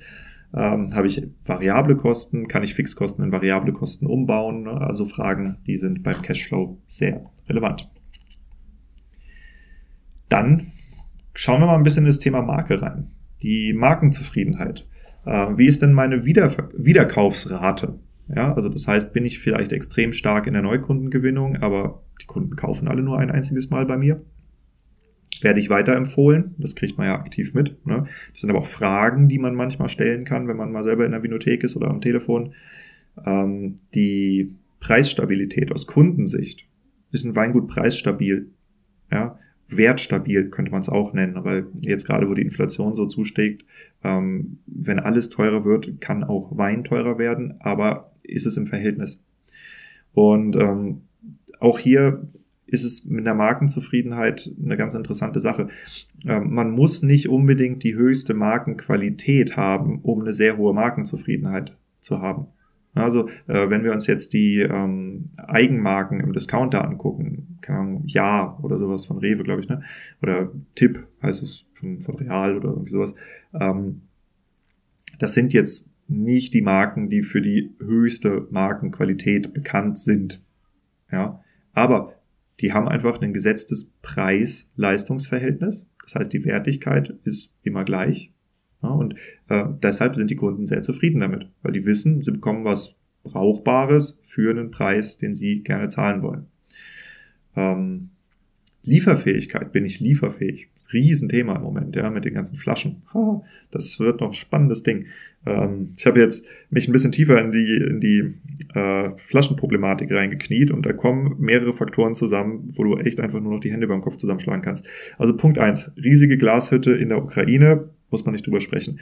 Punkt zwei: ganz viele der Fahrer, die die Flaschen hierher transportieren, also nach Europa, sind Ukrainer, muss man nicht drüber sprechen. Die Männer kommen nicht aus dem Land raus.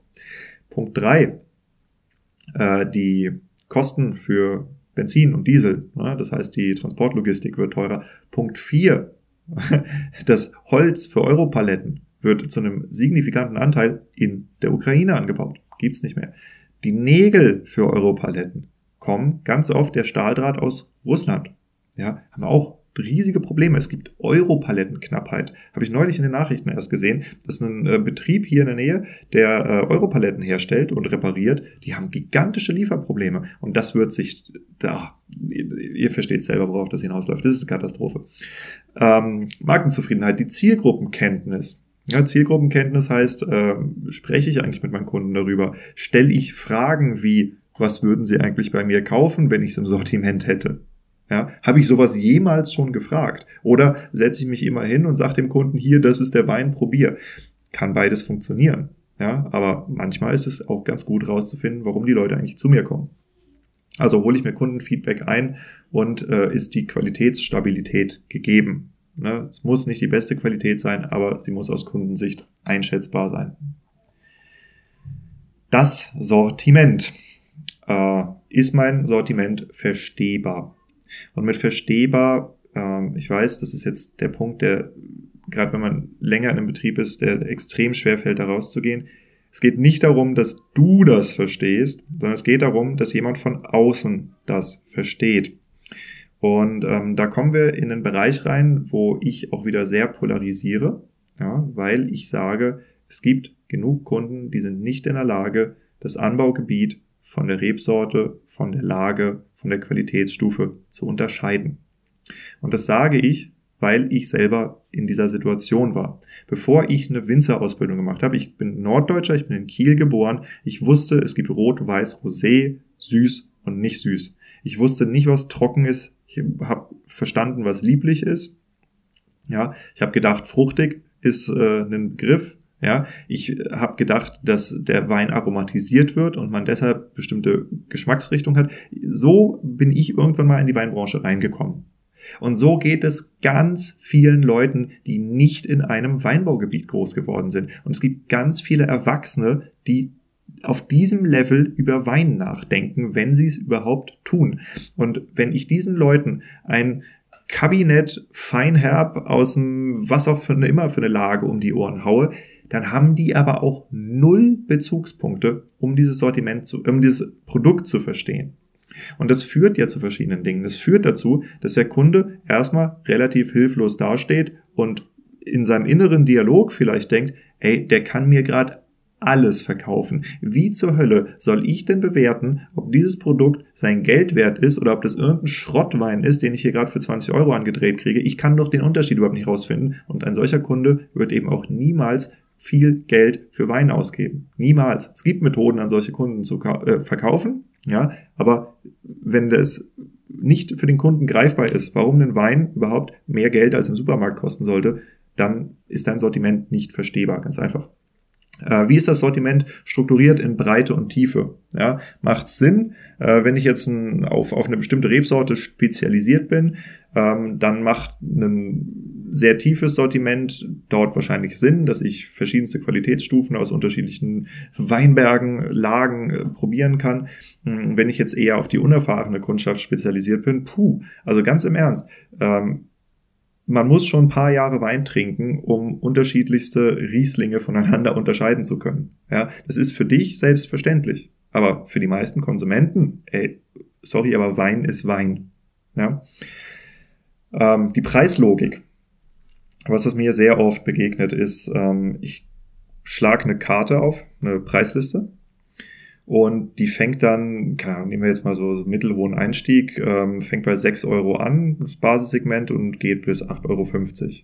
So, dann geht die nächste, wie auch immer, Stufe des Sortiments los. Mal ist es die, die dass es dann halt auf Kabinett geht, mal geht's auf, keine Ahnung, weg vom Schraubverschluss, wie auch immer das halt sortiert ist. Gibt's ja von Weingut zu Weingut unterschiedliche Sortiersysteme. Und dann ist da ein Wein für 7,50 Euro drin. Wo ich denke, hä, warum geht dein Basissortiment bis 8,50 Euro und das Mittelsortiment geht bei 7,50 Euro los?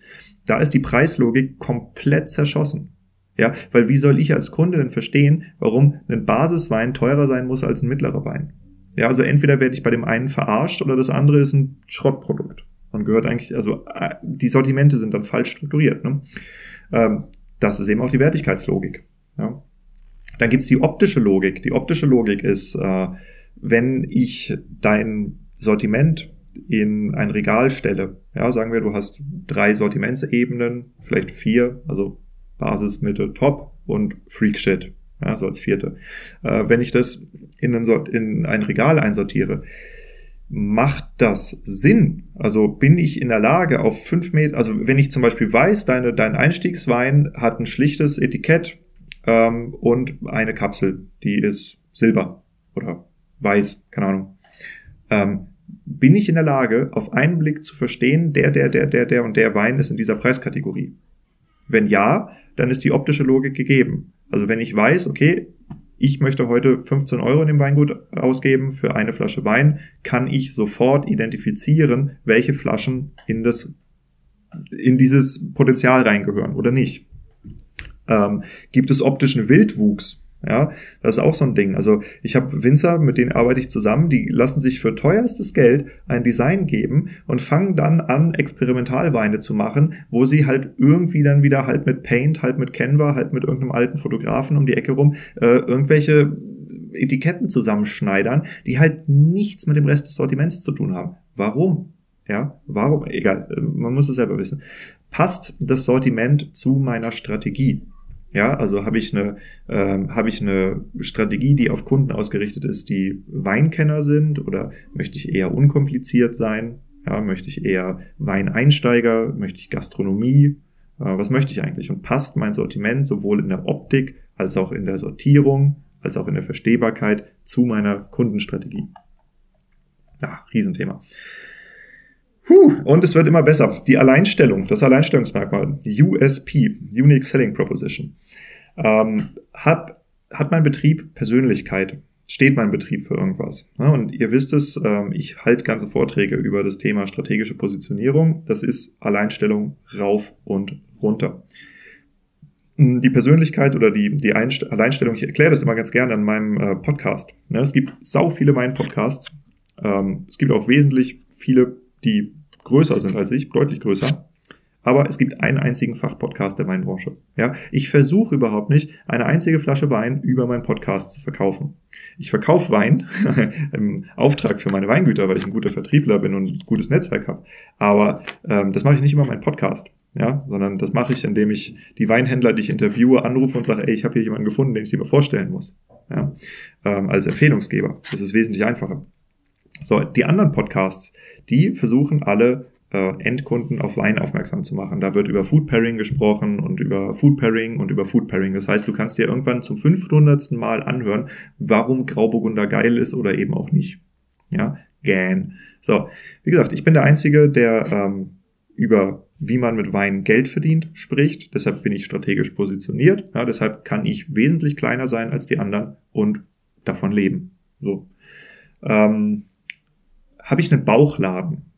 Das ist auch ein spannendes Thema, so das typische, und jetzt verliere ich die anderen Hörer, das typische rein hessische Weingut, wo ich halt 25 Rebsorten in jeweils acht verschiedenen Ausbauvariationen habe. Ähm, und Weingelee. Oh, dieses Weingelee. Ich könnte es jedem Winzer immer ins Gesicht schmieren. Wisst ihr, was mit Weingelee passiert? Es gibt so ein paar Leute, überwiegend ältere Generationen, die essen das Zeug. Bei allen anderen, ich sehe das ganz oft bei Menschen, wo ich zu Besuch bin, da steht irgendwo so eine Lagerschublade mit vier, fünf Gläschen Weingelee rum, die in irgendwelchen Geschenkpaketen dabei waren oder so. Der, niemand will das. Ja, ich verstehe nicht, warum so viele Weingüter das machen. Ähm, genau, also, wie ist das Betriebsprofil? Ist es scharf? Ja, weiß ich als Kunde, warum ich zu dir gehe oder nicht. Und äh, da gibt's so aus dem Sales-Comment immer so ein ganz schönes Beispiel. Wenn ich einen Autounfall baue, will ich dann einen allgemeinen Anwalt oder will ich einen Verkehrsrechtler? Ja? Bedürfnisse. Da sind wir wieder bei Bedürfnissen, die wir befriedigen. Äh, wenn du für nichts stehst, dann ist das Einzige, warum ich zu dir gehe, weil dein Wein billiger ist als der beim Nachbarn. Dann verdienst du halt auch wahrscheinlich nicht so gut Geld, ja, außer du bist in einem Weinbaugebiet, was sehr flach ist und sich gut automatisieren lässt. Ja, äh, gleiche Fragestellung. Bin ich differenziert aus Kundensicht? Ja, also das kann auf Produktebene stattfinden, das kann äh, ein Nischenmarkt sein, das kann aber auch auf der, an der Persönlichkeit liegen, dass du einfach nett bist oder dass du einen schöneren Garten hast, wo man besser sitzen kann. Ne? Äh, bin ich austauschbar? Und Austauschbarkeit bemerkst du daran, dass deine Kunden Preissteigerungen nicht akzeptieren. Ja? Ähm, die meisten Betriebe, die extreme Schnappatmung kriegen, wenn sie ihren Literwein von 3,70 Euro auf 4 Euro anheben, sind Betriebe, die sind sehr austauschbar. Und ähm, das, das Traurige daran ist, äh, jeder Betrieb hat etwas, worüber er sich allein stellen kann, nämlich die Unternehmer-Winzer-Persönlichkeit, Winzerinnen-Persönlichkeit. Das ist immer unterschiedlich. Ja. Aber wenn man das nicht in den Vordergrund stellt, sondern einfach nur sagt, ja, ich mache ordentliche Riesling und der kostet seit 3,70, weil sonst äh, gehen sie zum Nachbarn. Ja, ähm, puh, schwierig. Aber ihr wisst es selbst, ihr kennt die Betriebe oder vielleicht kommt ihr aus so einem, einem Betrieb oder vielleicht habt ihr diese Situation auch schon mal gehabt, habt sie hinter euch gebracht. Ähm, man muss was tun, um nicht mehr austauschbar zu sein.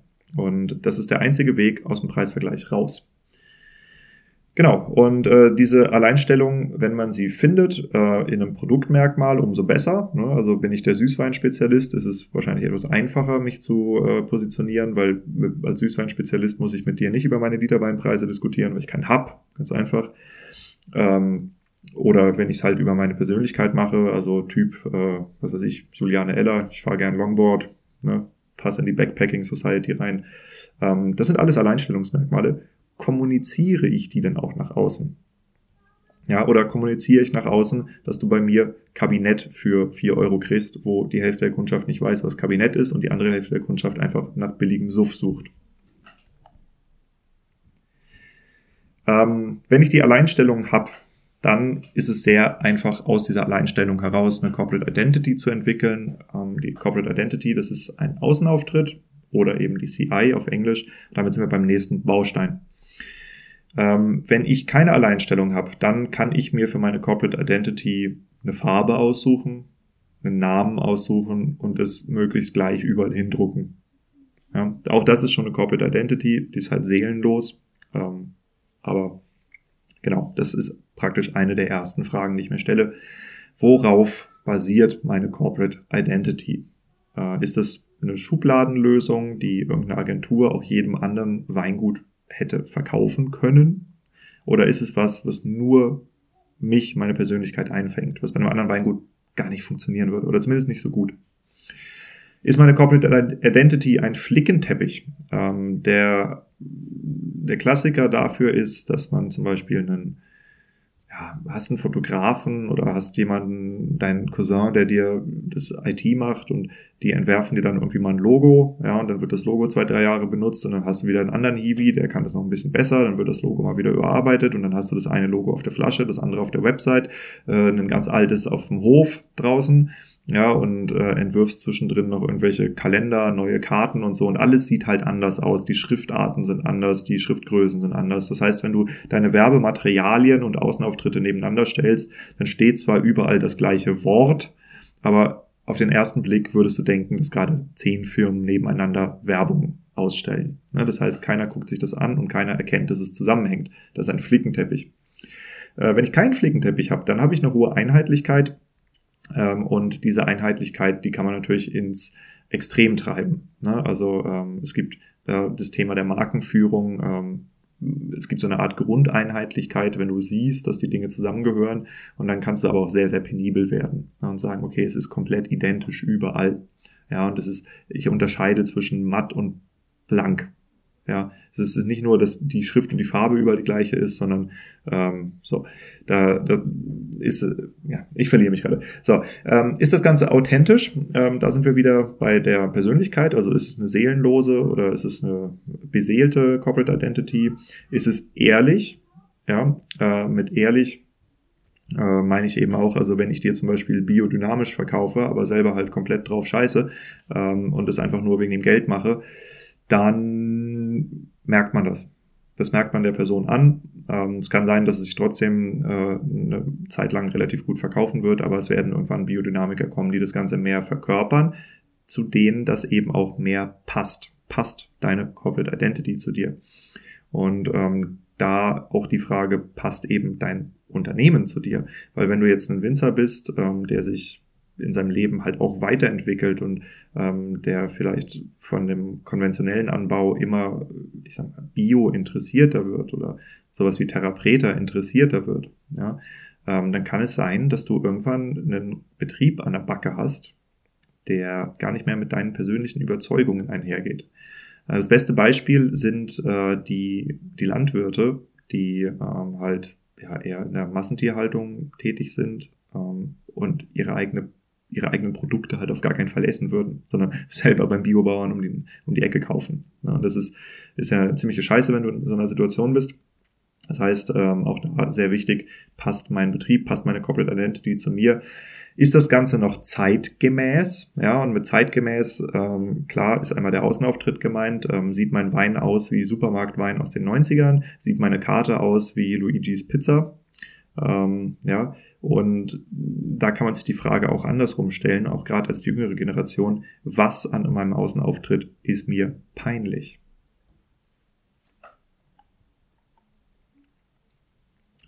Außenauftritt ist ein Teil der Kommunikation, deshalb betrachten wir die Kommunikation an und für sich nochmal als ähm, eigenen Baustein, ne, weil Kommunikation macht man über viele Sachen. Ähm, fangen wir mal an. Die, ist die Kommunikation durchdacht? Ja, also das heißt, bin ich mir überhaupt klar, wo und wie ich kommuniziere. Ähm, brechen wir das runter auf zum Beispiel die Website, äh, auf den Newsletter. Habe ich einen Newsletter oder Social Media Auftritt? Habe ich ein Telefon? Habe ich einen Anrufbeantworter? Ja, boah, als ich noch bei Vivinza war, ich weiß nicht, jeder fünfte Betrieb oder so hat keinen Anrufbeantworter. Das ist Kommunikation. Ja, auch das ist Kommunikation. Und zwar, was signalisierst du denn damit? Dass du keinen Bock hast auf Kunden. Wenn man nach Österreich guckt, da ist es Usus, dass du mindestens eine oder zwei manchmal Handynummern im Impressum stehen hast. Bei deutschen Weingütern findest du ganz oft einfach nur Festnetz und wenn das dann noch keinen Anrufbeantworter hat, dann signalisierst du mir damit, dass du keinen Bock auf mich hast, dass du nicht willst, dass ich anrufe, ja, und unter Garantie habt ihr deshalb schon Kunden verloren, von denen ihr gar nicht wusstet, dass ihr sie hättet haben können. Und zwar privat oder auch Händler. Einfach weil ihr signalisiert, stör mich nicht. Ja, das ist Kommunikation. Wie ist der Ersteindruck bei euch ab Hof, ab Vinothek? Ähm, ist unsere Kommunikation konstant? Ne? Also das heißt, äh, habe ich vielleicht ein, eine ultra geile Website, aber wenn man bei mir auf den Hof kommt, ist es hässlich und ein halber Messi-Betrieb, so dann, dann ist es nicht konstant. Das passt irgendwie nicht. Ne? ähm, was sind eigentlich die Inhalte, über die ich kommuniziere? Und da sind wir eben auch ganz stark wieder bei der Alleinstellung. Ja, wenn ich keine Alleinstellung habe, dann habe ich auch nichts, worüber ich sprechen kann. Das heißt, mir bleibt eigentlich nicht viel anderes übrig, als meine Flasche in die Kamera zu halten und zu sagen, dass mein Wein heute wieder im Rabatt ist. Wenn ich Inhalte habe, ne, also eine bestimmte Ethik oder Philosophie, eine bestimmte äh, Anbaumethode, einen bestimmten Nischenmarkt bediene, ja, bestimmte Kundengruppe anvisiere. Zum Beispiel, äh, ich bin der Mettler unter den Winzern und verkaufe nur noch auf Metal-Festivals. Hey, dann habe ich was, worüber ich reden kann. Ja, und zwar Metal und Wein. Ähm, genau. Wie ist die, äh, wie ist der Kommunikationsstil von uns? Wie ist der Wettbewerbsstil? Ähm, und wie ist die Qualität unserer Kommunikation? Also werde ich ständig auf Rechtschreibfehler hingewiesen? Ja, habe ich Fotos, wo Füße und Köpfe abgeschnitten sind und so Geschichten? Dann kommen wir zu einem Punkt, der ist immer relativ schwierig einzusortieren in dieser äh, Hierarchie, weil er eigentlich fast überall eine Bedeutung drin hat, und zwar die Preispolitik des Weinguts. Wie steht es um das Preisniveau? Ähm, und zwar, klar, teurer geht immer, aber es gibt auch einen gewissen Bereich, wo man zufrieden ist, ja, wo man einfach sagt, okay, so läuft's im Moment. Ähm, wie ist die Entwicklung in den letzten zehn Jahren? Wie ist die Kostendeckung, also der Inflationsausgleich? Ähm, passt das überhaupt? In so Extremjahren wie jetzt, das ist natürlich das eine, aber auch allgemein. Deshalb gucken wir auf zehn Jahre. Äh, wie ist die Komplexität meiner Preise? Also versteht ein Kunde, warum der Wein wie teuer ist? Und ähm, da gibt es ja verschiedene Philosophien, die man vertreten kann. Hm. Es kann der Fall sein, dass man eine Weinkarte aufschlägt und da steht dann 520 560, 580, 530, 620. Das ist ähm, eine ausgesprochen komplexe Preissetzung. Wo die herkommt, ist klar. Ne? Ich habe unterschiedliche Erträge in unterschiedlichen Schlägen mit unterschiedlichem Bearbeitungsaufwand. So, und dann kann ich da stumpf drüber kalkulieren. Das ist dem Kunden scheißegal. Ja, den Kunden interessiert weder, ob man jetzt Müller-Thurgau mehr liest als Riesling, den Kunden interessiert auch nicht, was du wie oft gespritzt hast und wie weit du fahren musst dafür, ja, sondern den Kunden interessiert, dass er versteht, was bei dir ein billiges und was ein gutes Produkt ist. So, den interessiert deine interne Kalkulation nicht. Das heißt, ähm, dort könnte man schon mal drastisch vereinfachen, dass man sagt, okay, Basislinie braucht im Durchschnitt den und den Preis. Machen wir mal. Ähm, es kann andere Gründe haben, dass man trotzdem unterschiedliche Preise auch in einer Segmentslinie hat. Äh, zum Beispiel, wenn man den Abverkauf bestimmter Produkte steuern möchte. Also es gibt jetzt ähm, ein Beispiel, du hast, was weiß ich, Grauburgunder in der Basis, verkauft sich wie äh, warme Semmeln, ja. Und ähm, du willst den Verkauf des Grauburgunders eindämmen. Dann kannst du zwei Sachen machen. Das eine ist, du kannst ihn teurer machen. Ja, dadurch würdest du diese Preislogik natürlich wieder ein bisschen zerschießen. Oder du kannst ihn einfach in die nächste Ebene hochziehen. Das heißt, teurer machen und aus der Basisebene entfernen. Ja, dann hast du zwar keinen Basisgrauburgunder mehr, aber möglicherweise würde die Nachfrage ja weitergehen, weil die Leute wollen ja Grauburgunder haben und dann sagst du halt, ja, ich habe halt nur guten Grauburgunder. Ja, ähm, das funktioniert auch. Ähm, genau. Preiskomplexität ist auch noch ein Thema, das extrem mit ähm, dem Thema des Versands äh, verbunden ist und mit dem Thema der Mengenrabatte. Also ihr kennt alle diese Preislisten, wo dann hinten drauf steht, ab einem Bestellwert von oder ab so und so viel Flaschen gibt es so und so viel Nachlass. Und dann, das ist eine Textaufgabe. Ihr wisst alle, wie sehr man Textaufgaben liebt, ja, auch in der Schule. Die meisten Menschen sind ausgerastet, wenn sie eine lange Mathe-Textaufgabe gekriegt haben vor Freude. Gleichzeitig sind aber jede zweite Weinkarte, ist jede zweite Weinkarte so aufgebaut. Ja, dass die Leute halt da sitzen und sich am Kopf kratzen, muss ich jetzt irgendwie 15 Flaschen bestellen, aber was mache ich, wenn da Flaschen dabei sind, wo ich nicht auf den Mindestbestellwert komme? Katastrophe. Das ist saukomplex. Ja, warum kann man das nicht einfach einpreisen? Den Versand einpreisen, fertig. Ja, ähm, ist alles möglich. Haben auch schon ganz viele Winzer gemacht. Und schaut's euch gerade bei den erfolgreichen Betrieben mal an, ob die die Komplexität ihrer Preise eher reduzieren oder erhöhen. Ähm, wie ist die Kundenakzeptanz, also die Akzeptanz meiner Preise? Ja, es gibt oft den Fall, dass Weingüter sich über Jahre scheuen, die Preise anzuziehen oder wenn dann hier und da mal 10 Cent. Ja, und dann kommt irgendwann der Befreiungsschlag. Jemand sagt, okay, das muss jetzt was passieren, ich knall jetzt überall zwei Euro drauf, dann wird das gemacht. Und dann gibt's die eine Oma am Telefon oder den einen Opa, der sich immer beschwert. Und dann gibt's ganz viele Kunden, die sagen, ah, endlich! Ja, haben uns schon gefragt, wann das mal kommt. So, das ist eine extrem hohe Kundenakzeptanz eigentlich. Eine extrem niedrige Kundenakzeptanz ist genau dann der Fall, wenn du ein so seelen- und profilloses Weingut hast, dass die Leute einfach nur wegen billigem Alkohol zu dir kommen dann hättest du eine niedrige Kundenakzeptanz. Aber dann ganz im Ernst, äh, dann bist du auch kein Winzer, sondern bist du jemand, der Alkohol produziert. Ja. Ähm, die unverbindliche Preisempfehlung. Hast du eine? Man braucht sie nicht unbedingt. Äh, man braucht sie dann, wenn man Endkundengeschäft mit Wiederverkäufergeschäft ähm, kombinieren will. Das ist oft eine Situation, ähm, die in Betrieben so um die 150 bis 250.000 Euro Umsatz anfängt relevant zu werden. Ich meine, es gibt natürlich Ausnahmeweingüter, aber wenn du halt sagst, okay, das Endkundengeschäft ist jetzt ausgereizt, ich müsste entweder Personal einstellen, Strauße aufmachen, was auch sonst, äh, wenn ich das hier größer machen will, oder ich addiere halt noch eine B2B-Schiene dazu. Dann müssen aber die Preise entsprechend auch dafür, also die Kalkulation muss dafür stimmen. So, und dann wird eine UVP spannend. Ähm, deshalb mache ich auch fünf Workshops darüber gegeben, wie man eine UVP einführt, ähm, weil es einfach immer noch flächendeckend mehr oder weniger unbekannt ist, also nicht unbekannt, aber wie man es denn konkret macht, wie man es kalkuliert. Ähm, genau, die Preisschwellenkenntnis, das ist auch ein spannendes Thema. Ähm, wir wissen, es gibt allgemeine Preisschwellen, äh, wir haben aber auch immer eigene Preisschwellen für die Produkte. Äh, die kann man am besten rausfinden, wenn man Wiederverkäufer hat, ne? also wie läuft der Wein eigentlich bei anderen. Also wenn ich der Meinung bin, dass mein Wein immer ein Euro günstiger sein muss als bei den Händlern, dann kann es auch sein, dass ich einfach bei gleichbleibendem Kundenstamm einen Euro mehr die Flasche verdienen könnte und es einfach die ganze Zeit nicht tue. Ja. Ähm, Habe ich eine Rabattschlacht? Ist meine Preispolitik eine Rabattschlacht? Also es gibt ja äh, Weingüter, die basieren tatsächlich auf dem permanenten Streichpreis dass überall Streichpreise da sind. Es gibt Weingüter, die machen das gar nicht. Das ist auch das ist Betriebsphilosophie, äh, hat alles was für und gegen sich. Ähm, und sind meine Preise eben noch zeitgemäß. Und mit zeitgemäß ähm, ist eben nicht nur, äh, sind sie genauso wie beim Nachbarn, sondern sind sie, gehen sie im gleichen Maßstab mit, wie der allgemeine Markt sich bewegt, sind sie in einer Art und Weise kalkuliert und transportiert, wie man es mittlerweile macht. Also habe ich zum Beispiel nur noch 99er oder habe ich 0,5er Preise. Ja, ähm, sind meine Preise noch offensichtlich kalkuliert, dass meine Endkundenpreisliste wie eine Händlerpreisliste aussieht, oder sind sie halt schön gemacht? Ja, ähm, lauter so Fragen, die man sich dort stellen kann.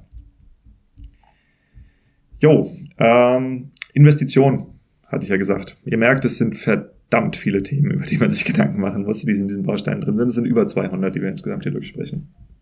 Äh, die Investition, ähm, da ist das erste, worüber ich, also die erste Frage, die ich grundsätzlich stelle, ist, äh, habt ihr ein Budget? Und für was?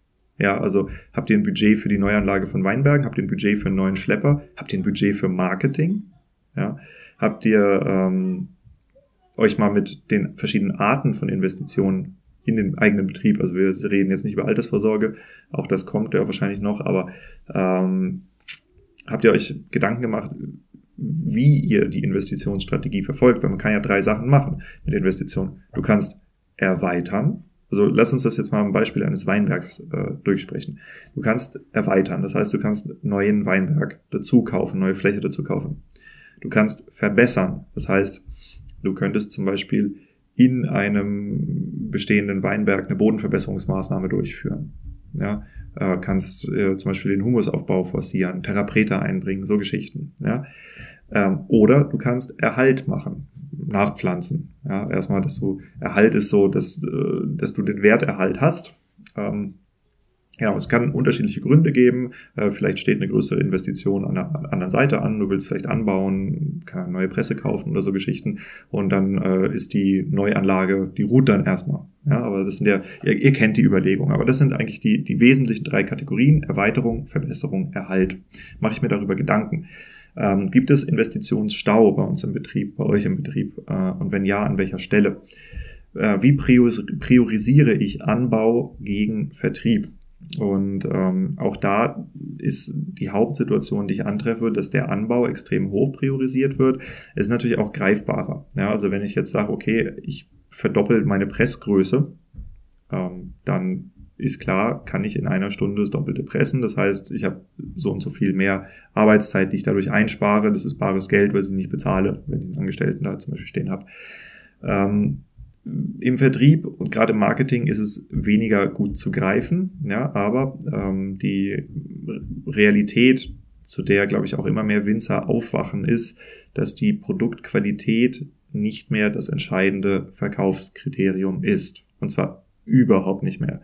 Weil ganz im Ernst, äh, wir haben eher weniger das Problem, dass die Weine schlecht werden. Ja, in Zeiten, wo unsere Grauburgunder 15 bis 16 Prozent kriegen, haben wir nicht mehr das Problem, genug Zucker in die Traube zu kriegen. Das ist einfach durch. Fast alle machen guten Wein, aber nicht alle verkaufen ihren Wein gut.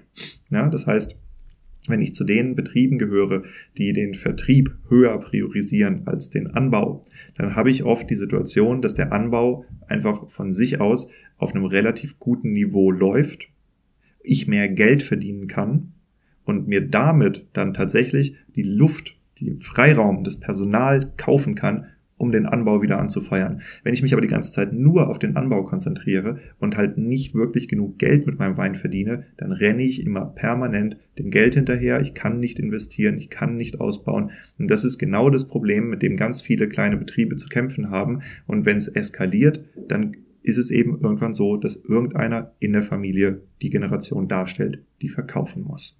Und das ist scheiße. Das wollen wir ja nicht. Ähm, wenn wir das nicht wollen und ähm, das Ganze auch einigermaßen gut managen, dann laufen wir irgendwann in das Thema des Generationswechsels als äh, Weingut. Ist ja in der Regel ein langfristig ausgelegtes Unternehmen, auch selten darauf ausgelegt, verkauft zu werden, sondern es soll ja in der Familie bleiben. Ähm, das heißt, was für einen Betrieb will ich eigentlich übergeben? Ja, das ist eine Frage, die kann man sich stellen und die kann man sich auch durchaus schon mit 35 stellen, wenn man weiß, äh, ja, ich werde wahrscheinlich Kinder in die Welt setzen oder ich habe schon Kinder in die Welt gesetzt. Ähm, ich werde jetzt hier 30 Jahre lang den Laden schmeißen. In was für einem Zustand will ich den übergeben? Das ist eine interessante Frage, die man sich mal stellen kann. Und damit kommen wir zum letzten Baustein. Und zwar ist das der Arbeitsspaß. Ähm, wir Winzer, wir haben ja den besten Beruf der Welt. Ähm, tatsächlich finde ich, bis wirklich einer der besten Berufe der Welt. Also meiner ist auch ganz, ganz gut tatsächlich. Aber ich bin ja eben auch ausgebildeter Winzer, deshalb ähm, ich kenne die Weinberge und die Keller und ähm, das draußen arbeiten und ähm, gerade in Zeiten von Corona, wo alle weggesperrt waren, boah, das ist schon ein Träumchen, wenn du dann im Weinberg arbeitest. Ähm, aber es gibt eben wesentlich mehr Faktoren. Und äh, zum Arbeitsspaß gehört einmal die Identifikation. Also identifiziere ich mich mit meinem Produkt, mit meinem Betrieb. Oder ähm, das, das schlimmste Beispiel wäre eigentlich ähm, ein Winzer, der äh, aus einer Familie kommt, wo es zum Beispiel starkes Alkoholikerproblem gibt ähm, und der einfach sagt, warum stelle ich Alkohol her? Ich will keinen Alkohol herstellen. Ich bin so geschädigt davon selber, ob jetzt direkt oder indirekt. Ähm, ich, ich möchte mein Geld damit nicht verdienen. Dann hättest du einen sehr, sehr niedrigen Grad an Identifikation. Ne? Und das ähm, ein, ein Weingut, was ähm, Besitzer, Inhaber, Familienmitglieder oder Angestellte hat, deren Identifikation mit dem Produkt so niedrig ist, hat ein echtes Problem. Ähm, das nächste ist das Thema äh, Markenstolz. Bin ich stolz auf meine Marken oder äh, ist das Brühe, von der ich eigentlich gar nicht will, dass die anderen wissen, dass ich als Produzent dahinter stecke? Bin ich äh, als Besitzer stolz? Ne? Also habe ich einen Besitzerstolz auf mein Weingut oder ist es für mich auch äh, eher peinlich? Ähm, kann unterschiedliche Gründe haben, zum Beispiel den Zustand des Betriebs. Bin ich motiviert ähm, zu arbeiten? Ne? Also komme ich morgens aus dem Bett oder mache ich das Ganze eigentlich nur, weil ich zu große Angst vor den Gläubigern habe? Ähm, ist meine Arbeit sinnhaft? Ne? Sinnhaftigkeit ist äh, sehr oft was, was gerade in der äh, eher biodynamischen, etwas fringy Szene des ähm, Weinbaus sehr hoch ist, aber eben auch in dieser Familientradition, in dem Stolz, da findet man extrem viel Sinn drin. Ähm, glaube ich an die Zukunft des Betriebes?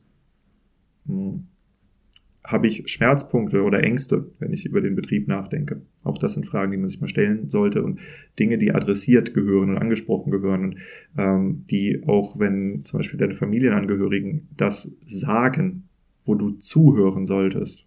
Ja, das ist extrem wichtig, dass man innerhalb der Familie kommunizieren darf, was nicht gut läuft, ohne dass man direkt äh, abgewatscht wird. Äh, und wie ist der Umgang miteinander? Ne, klar wird's, äh, gerade wenn Lese ist, wird der Ton auch mal rau, das ist klar. Aber ist der Umgang allgemein respektvoll? Ähm, fühlt man sich wohl? Oder äh, ist der Umgang eher so das Betriebsklima, wo du wegrennen würdest, wenn du nicht verwandt wärst? Ähm, das ist eine Riesenfrage. Und vor allem, wenn man in einem Familienbetrieb arbeitet, wo man halt über mehrere Jahrzehnte im schlimmsten Fall oder im besten Fall miteinander arbeiten muss, ist es ein extrem wichtiges Thema.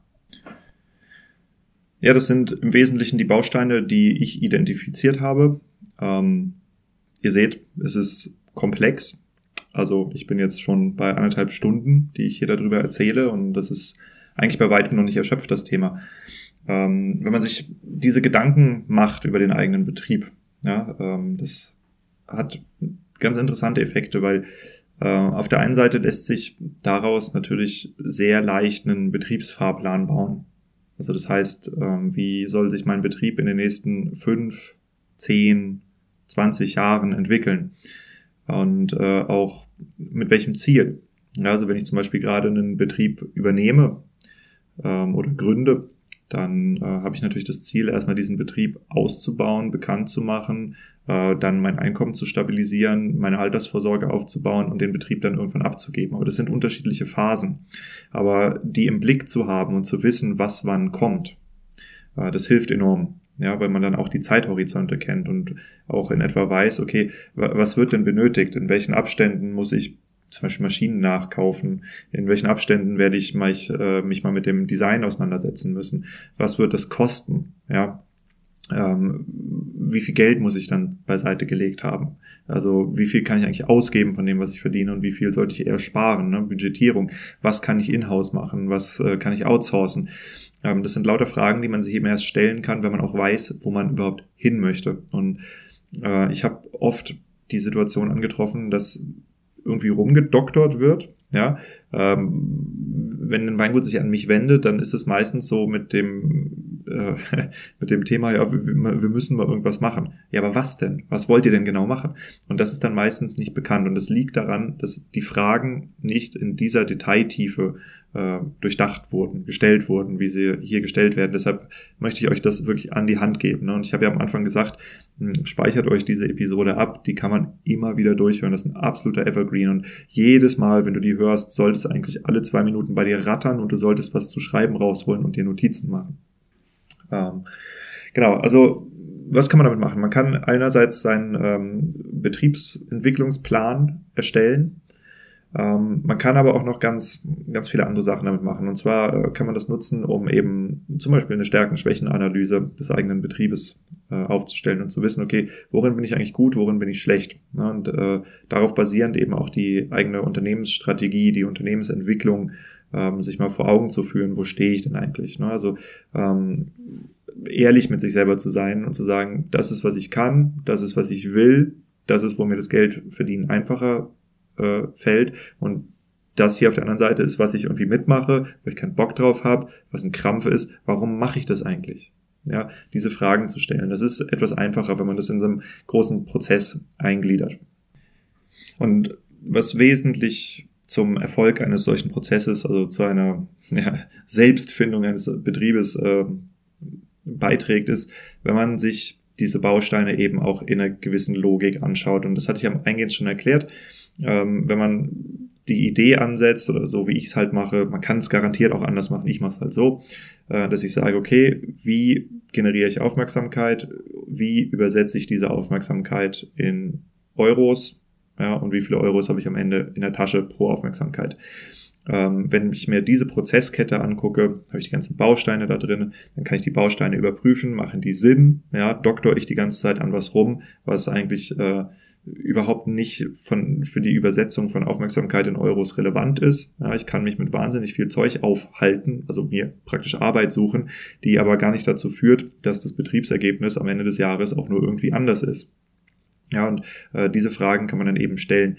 Ähm, ein, ein wesentlicher Faktor ähm, sind Überlegungen, die da reinspielen, ähm, die zum Beispiel auch mit der eigenen mit den Opportunitätskosten zu tun haben. Was koste ich selber, wenn ich eine andere Arbeit nicht mache? Ja, und ähm, das sind meistens sehr, sehr schockierende Ergebnisse. Also wenn du jetzt ähm, zum Beispiel Inhaber, Inhaberin des Betriebs bist und der Betrieb macht, keine Ahnung, 200.000 Euro Umsatz im Jahr. Ja, und von diesem Umsatz ähm, geht vielleicht ein Drittel, vielleicht zwei Drittel auf deine Kappe. Ja, das heißt, du machst irgendwas zwischen 60 und 120.000 Euro der Verkäufe, der Rest läuft in der Vinothek, was auch immer. So, ähm, das heißt, dass du der mit Abstand wichtigste Verkäufer oder die mit Abstand wichtigste Verkäuferin bist.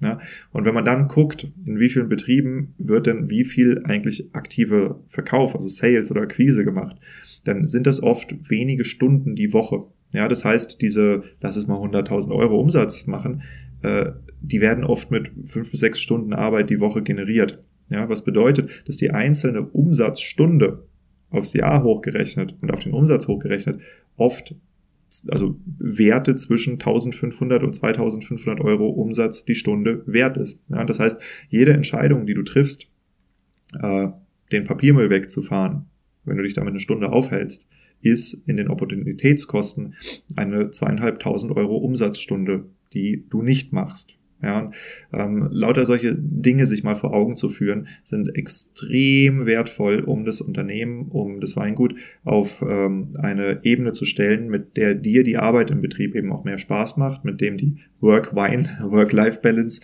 äh, besser ist. Und ähm, es gibt ja verschiedene Themen, die auch immer wieder dann aufkommen, wenn man mit den Familien spricht. Und ähm, eins der häufigsten ist, äh, wir haben es ja im Weinbau klar mit der Landwirtschaft, mit einem äh, Betrieb zu tun, wo du eben relativ wenig Freizeit hast und wo du raus musst, wenn du raus musst, wo gespritzt werden muss, wenn gespritzt werden muss. Und ähm, das hat, das bringt Kosten mit sich und äh, Kosten, die nicht finanzieller Natur sind, sondern ähm, das kann zum Beispiel mit sich bringen, dass du dein, deine körperliche Gesundheit extrem herunterwirtschaftest. Das kann mit sich bringen, dass du keine Zeit hast, deine Kinder aufwachsen zu sehen, ja, dass du keine Zeit hast, äh, mit deinen Kindern zum Sportturnier zu gehen oder so Geschichten. Und ähm, das ist, ja, manche gewichten das höher, manche gewichten das niedriger. Aber wenn man den Betrieb eben so einstellt und so steuert, dass er das Leben, das man eigentlich leben möchte, unterstützt, statt davon schmarotzert, ja, dann hat man extrem viel gewonnen. Und es gibt Winzer, die haben das hingekriegt und es gibt Winzer, die haben das nicht hingekriegt. Und es hängt in erster Linie damit zusammen, welche Fragen man stellt. Die Qualität der Fragen, die man stellt, bestimmt die Qualität des Lebens, das man lebt. Boah, ich könnte noch viel mehr zu dem Thema sagen, aber ähm, ich muss ja noch ein paar Episoden machen. Eins der ganz wesentlichen Themen, was ich jetzt hier angeschnitten habe, aber bei weitem nicht ausgeführt, ähm, das ist das Thema der strategischen Positionierung. Ähm, auch dazu gebe ich ja Workshops, aber ich werde jetzt auch äh, eine Episode dazu vorbereiten. Ähm, das basiert auf den Workshops, die ich gebe. Ich habe jetzt eine ganze Menge Feedback schon dazu gekriegt von den Winzern, die das auch gesehen haben. Und ähm, all die Sachen, die gut sind, ja, weil auch ich lerne dazu. Ähm, all die Sachen, die gut sind, ähm, die werde ich kondensieren. Das dauert aber ein bisschen, ihr wisst es ja, also die Episoden, die ich komplett alleine rausbringe, ähm, das sind ja, vielleicht eine alle zwei Monate. Ähm, das heißt, da bitte ich euch noch um ein bisschen Geduld, aber es ist ähm, das, das wesentliche Thema, wenn man über Weinmarketing spricht, ist Positionierung. Ähm, das ist das Thema des Jahrhunderts. Ja, und zwar ähm, wir die Zeit, wo du Wein verkaufen kannst, einfach weil er gut aussieht, die ist durch. Ja, das äh, hat für einen Metzger und für einen Schneider und so hat es wunderbar funktioniert, weil die mit ihrem Design halt aus der Masse hervorgestochen sind. Aber ganz im Ernst, heutzutage stichst du nicht mehr hervor mit gutem Design, sondern wenn du kein gutes Design hast, dann bist du einfach unter Durchschnitt. Ja, das heißt, es gehört dazu, ein einigermaßen zeitgemäßes, markantes Design zu haben. Ähm, der nächste Schritt, und das ist der, um den es eigentlich gehen muss, ist, wie bist du mit deinem Design positioniert? Wo verkaufst du deinen Wein? An wen? Für wen produzierst du? Zu welcher Gruppe Menschen gehörst du dazu? Und was machst du für sie? Ja, ähm, das ist ein, ein gigantisch wichtiges Thema. Und ähm, genau, zu dem, was wir heute gehört haben, also zu diesem, das sind ja im Wesentlichen die Workshop-Inhalte, das könnt ihr für euch selber nutzen. Ne? Also diese Fragen könnt ihr euch selber stellen, ähm, könnt den, die Episode durchhören, pausieren ähm, und euch ganz viele Sachen dazu einfach aufschreiben. Das wird euch enorm weiterhelfen. Äh, wenn ihr Interesse habt, einen solchen Workshop mit mir zu machen, dann schreibt mich einfach an. Ja, ich äh, biete die an, sowohl unter der Woche als auch am Wochenende.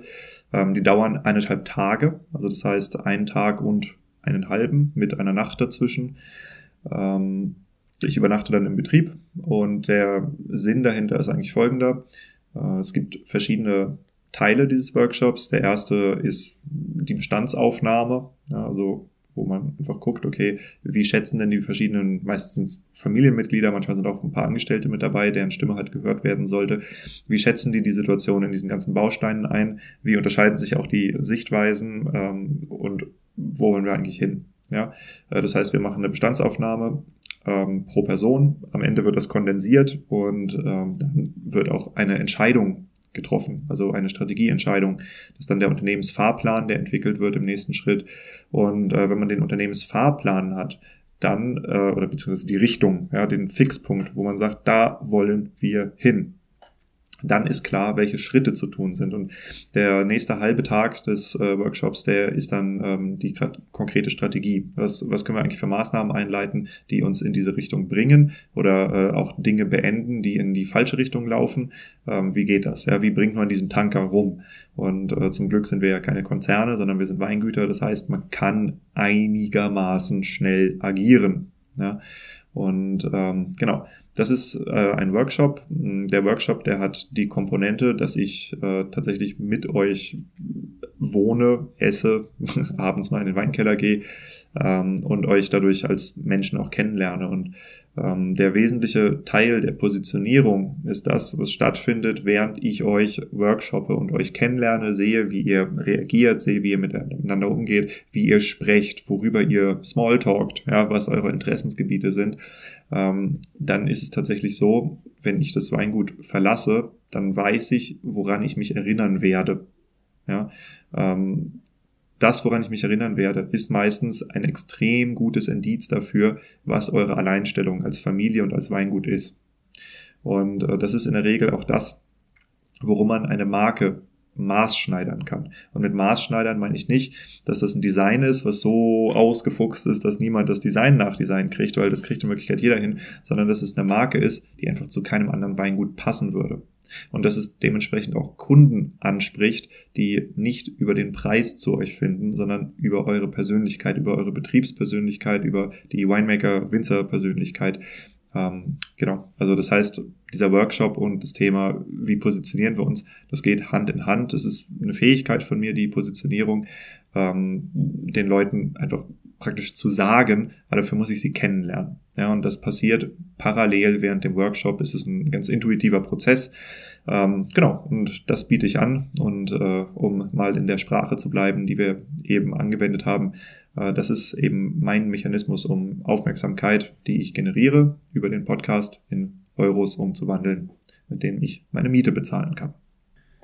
Ich bin jetzt bei weitem nicht der Einzige, der Unternehmer oder Weinbau, Weinmarketing-Workshops anbietet. Da gibt's andere. Es gibt junge Leute, alte Leute am Markt, von denen einige sehr, sehr gut sind, äh, von denen einige, wenn ich mir die Ergebnisse angucke, die ich sehe manchmal in den Betrieben, äh, bin ich nicht so richtig von überzeugt.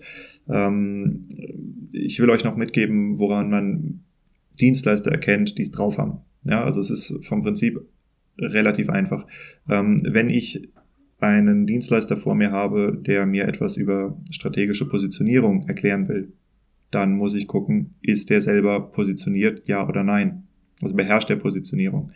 Ähm, so wie ich euch das zum Beispiel an meinem Podcast erklärt habe. Ne? Ich, einziger äh, Weinwirtschaftspodcast, gemessen an allen Weinbau-Podcasts, äh, Weinverkaufspodcasts ähm, bin ich der einzige Fachpodcast. So, das ist halt die Frage, die du stellen kannst. Die Person, die da vor mir ist, ist sie selber hart positioniert oder habe ich es mit einem Bauchladenmenschen zu tun? Ein Bauchladenmensch, der kann mir was über Positionierung erklären, der hat es selber nicht kapiert oder ist nicht in der Lage, es umzusetzen, traut sich nicht, es umzusetzen, was auch immer. Das ist schon mal ein Indiz dafür, dass ich es mit einem Dienstleister zu tun habe, ähm, der das Geld nicht wert ist. Und das andere ist, äh, wenn ich ähm, über eine Unternehmensstrategie rede. Ja, also es gibt äh, unter Beratungsfirmen, die sind sauteuer. Ja, also ich meine, ein paar der, der teuersten Dienstleistungen, die du einkaufen kannst als Unternehmen, sind äh, mitunter Unternehmensberatung, wo äh, also gerade im IT-Bereich sind ja Tagessätze von 3.000, 4.000 Euro äh, teilweise üblich. Ja. Ähm, eine Strategieberatung sollte meiner Meinung nach von jemandem ausgeführt werden, aber das ist jetzt auch meine Meinung, der erstens selber einer gewissen Strategie folgt, also der eine klar erkennbare Markenstrategie, Vertriebsstrategie hat, ähm, der eine Historie hat, ja, und auch eine Historie in der Branche, die er berät. Ähm, es gibt eine ganze Menge Leute, die sich den Weinbau als äh, Markt suchen, weil wir sind eine sehr heterogene Branche. Ne? Es gibt einfach sehr viele Firmen, also äh, wenn ich jetzt nicht nur die direkt vermarktenden Weingüter angucke, sondern alle Betriebe, da ist Platz für viele, viele, viele Beratungsunternehmen, definitiv. Ähm, die Frage ist immer, bin ich jetzt äh, praktisch eine Marketing- oder Beratungsfirma, die sich den Weinbau als Markt aussucht, oder bin ich Winzer, der ähm, sich das Marketing oder die Strategie als äh, Kernkompetenz aussucht? Wo komme ich her? Ja, und das ist ein Riesenunterschied ähm, in, der, in der Beratungsqualität tatsächlich. Wie viel Verständnis bringe ich eigentlich für die Branche mit? Ähm, das ist eine Frage, die man sich dann definitiv auch noch stellen muss. Warum erzähle ich das Ganze?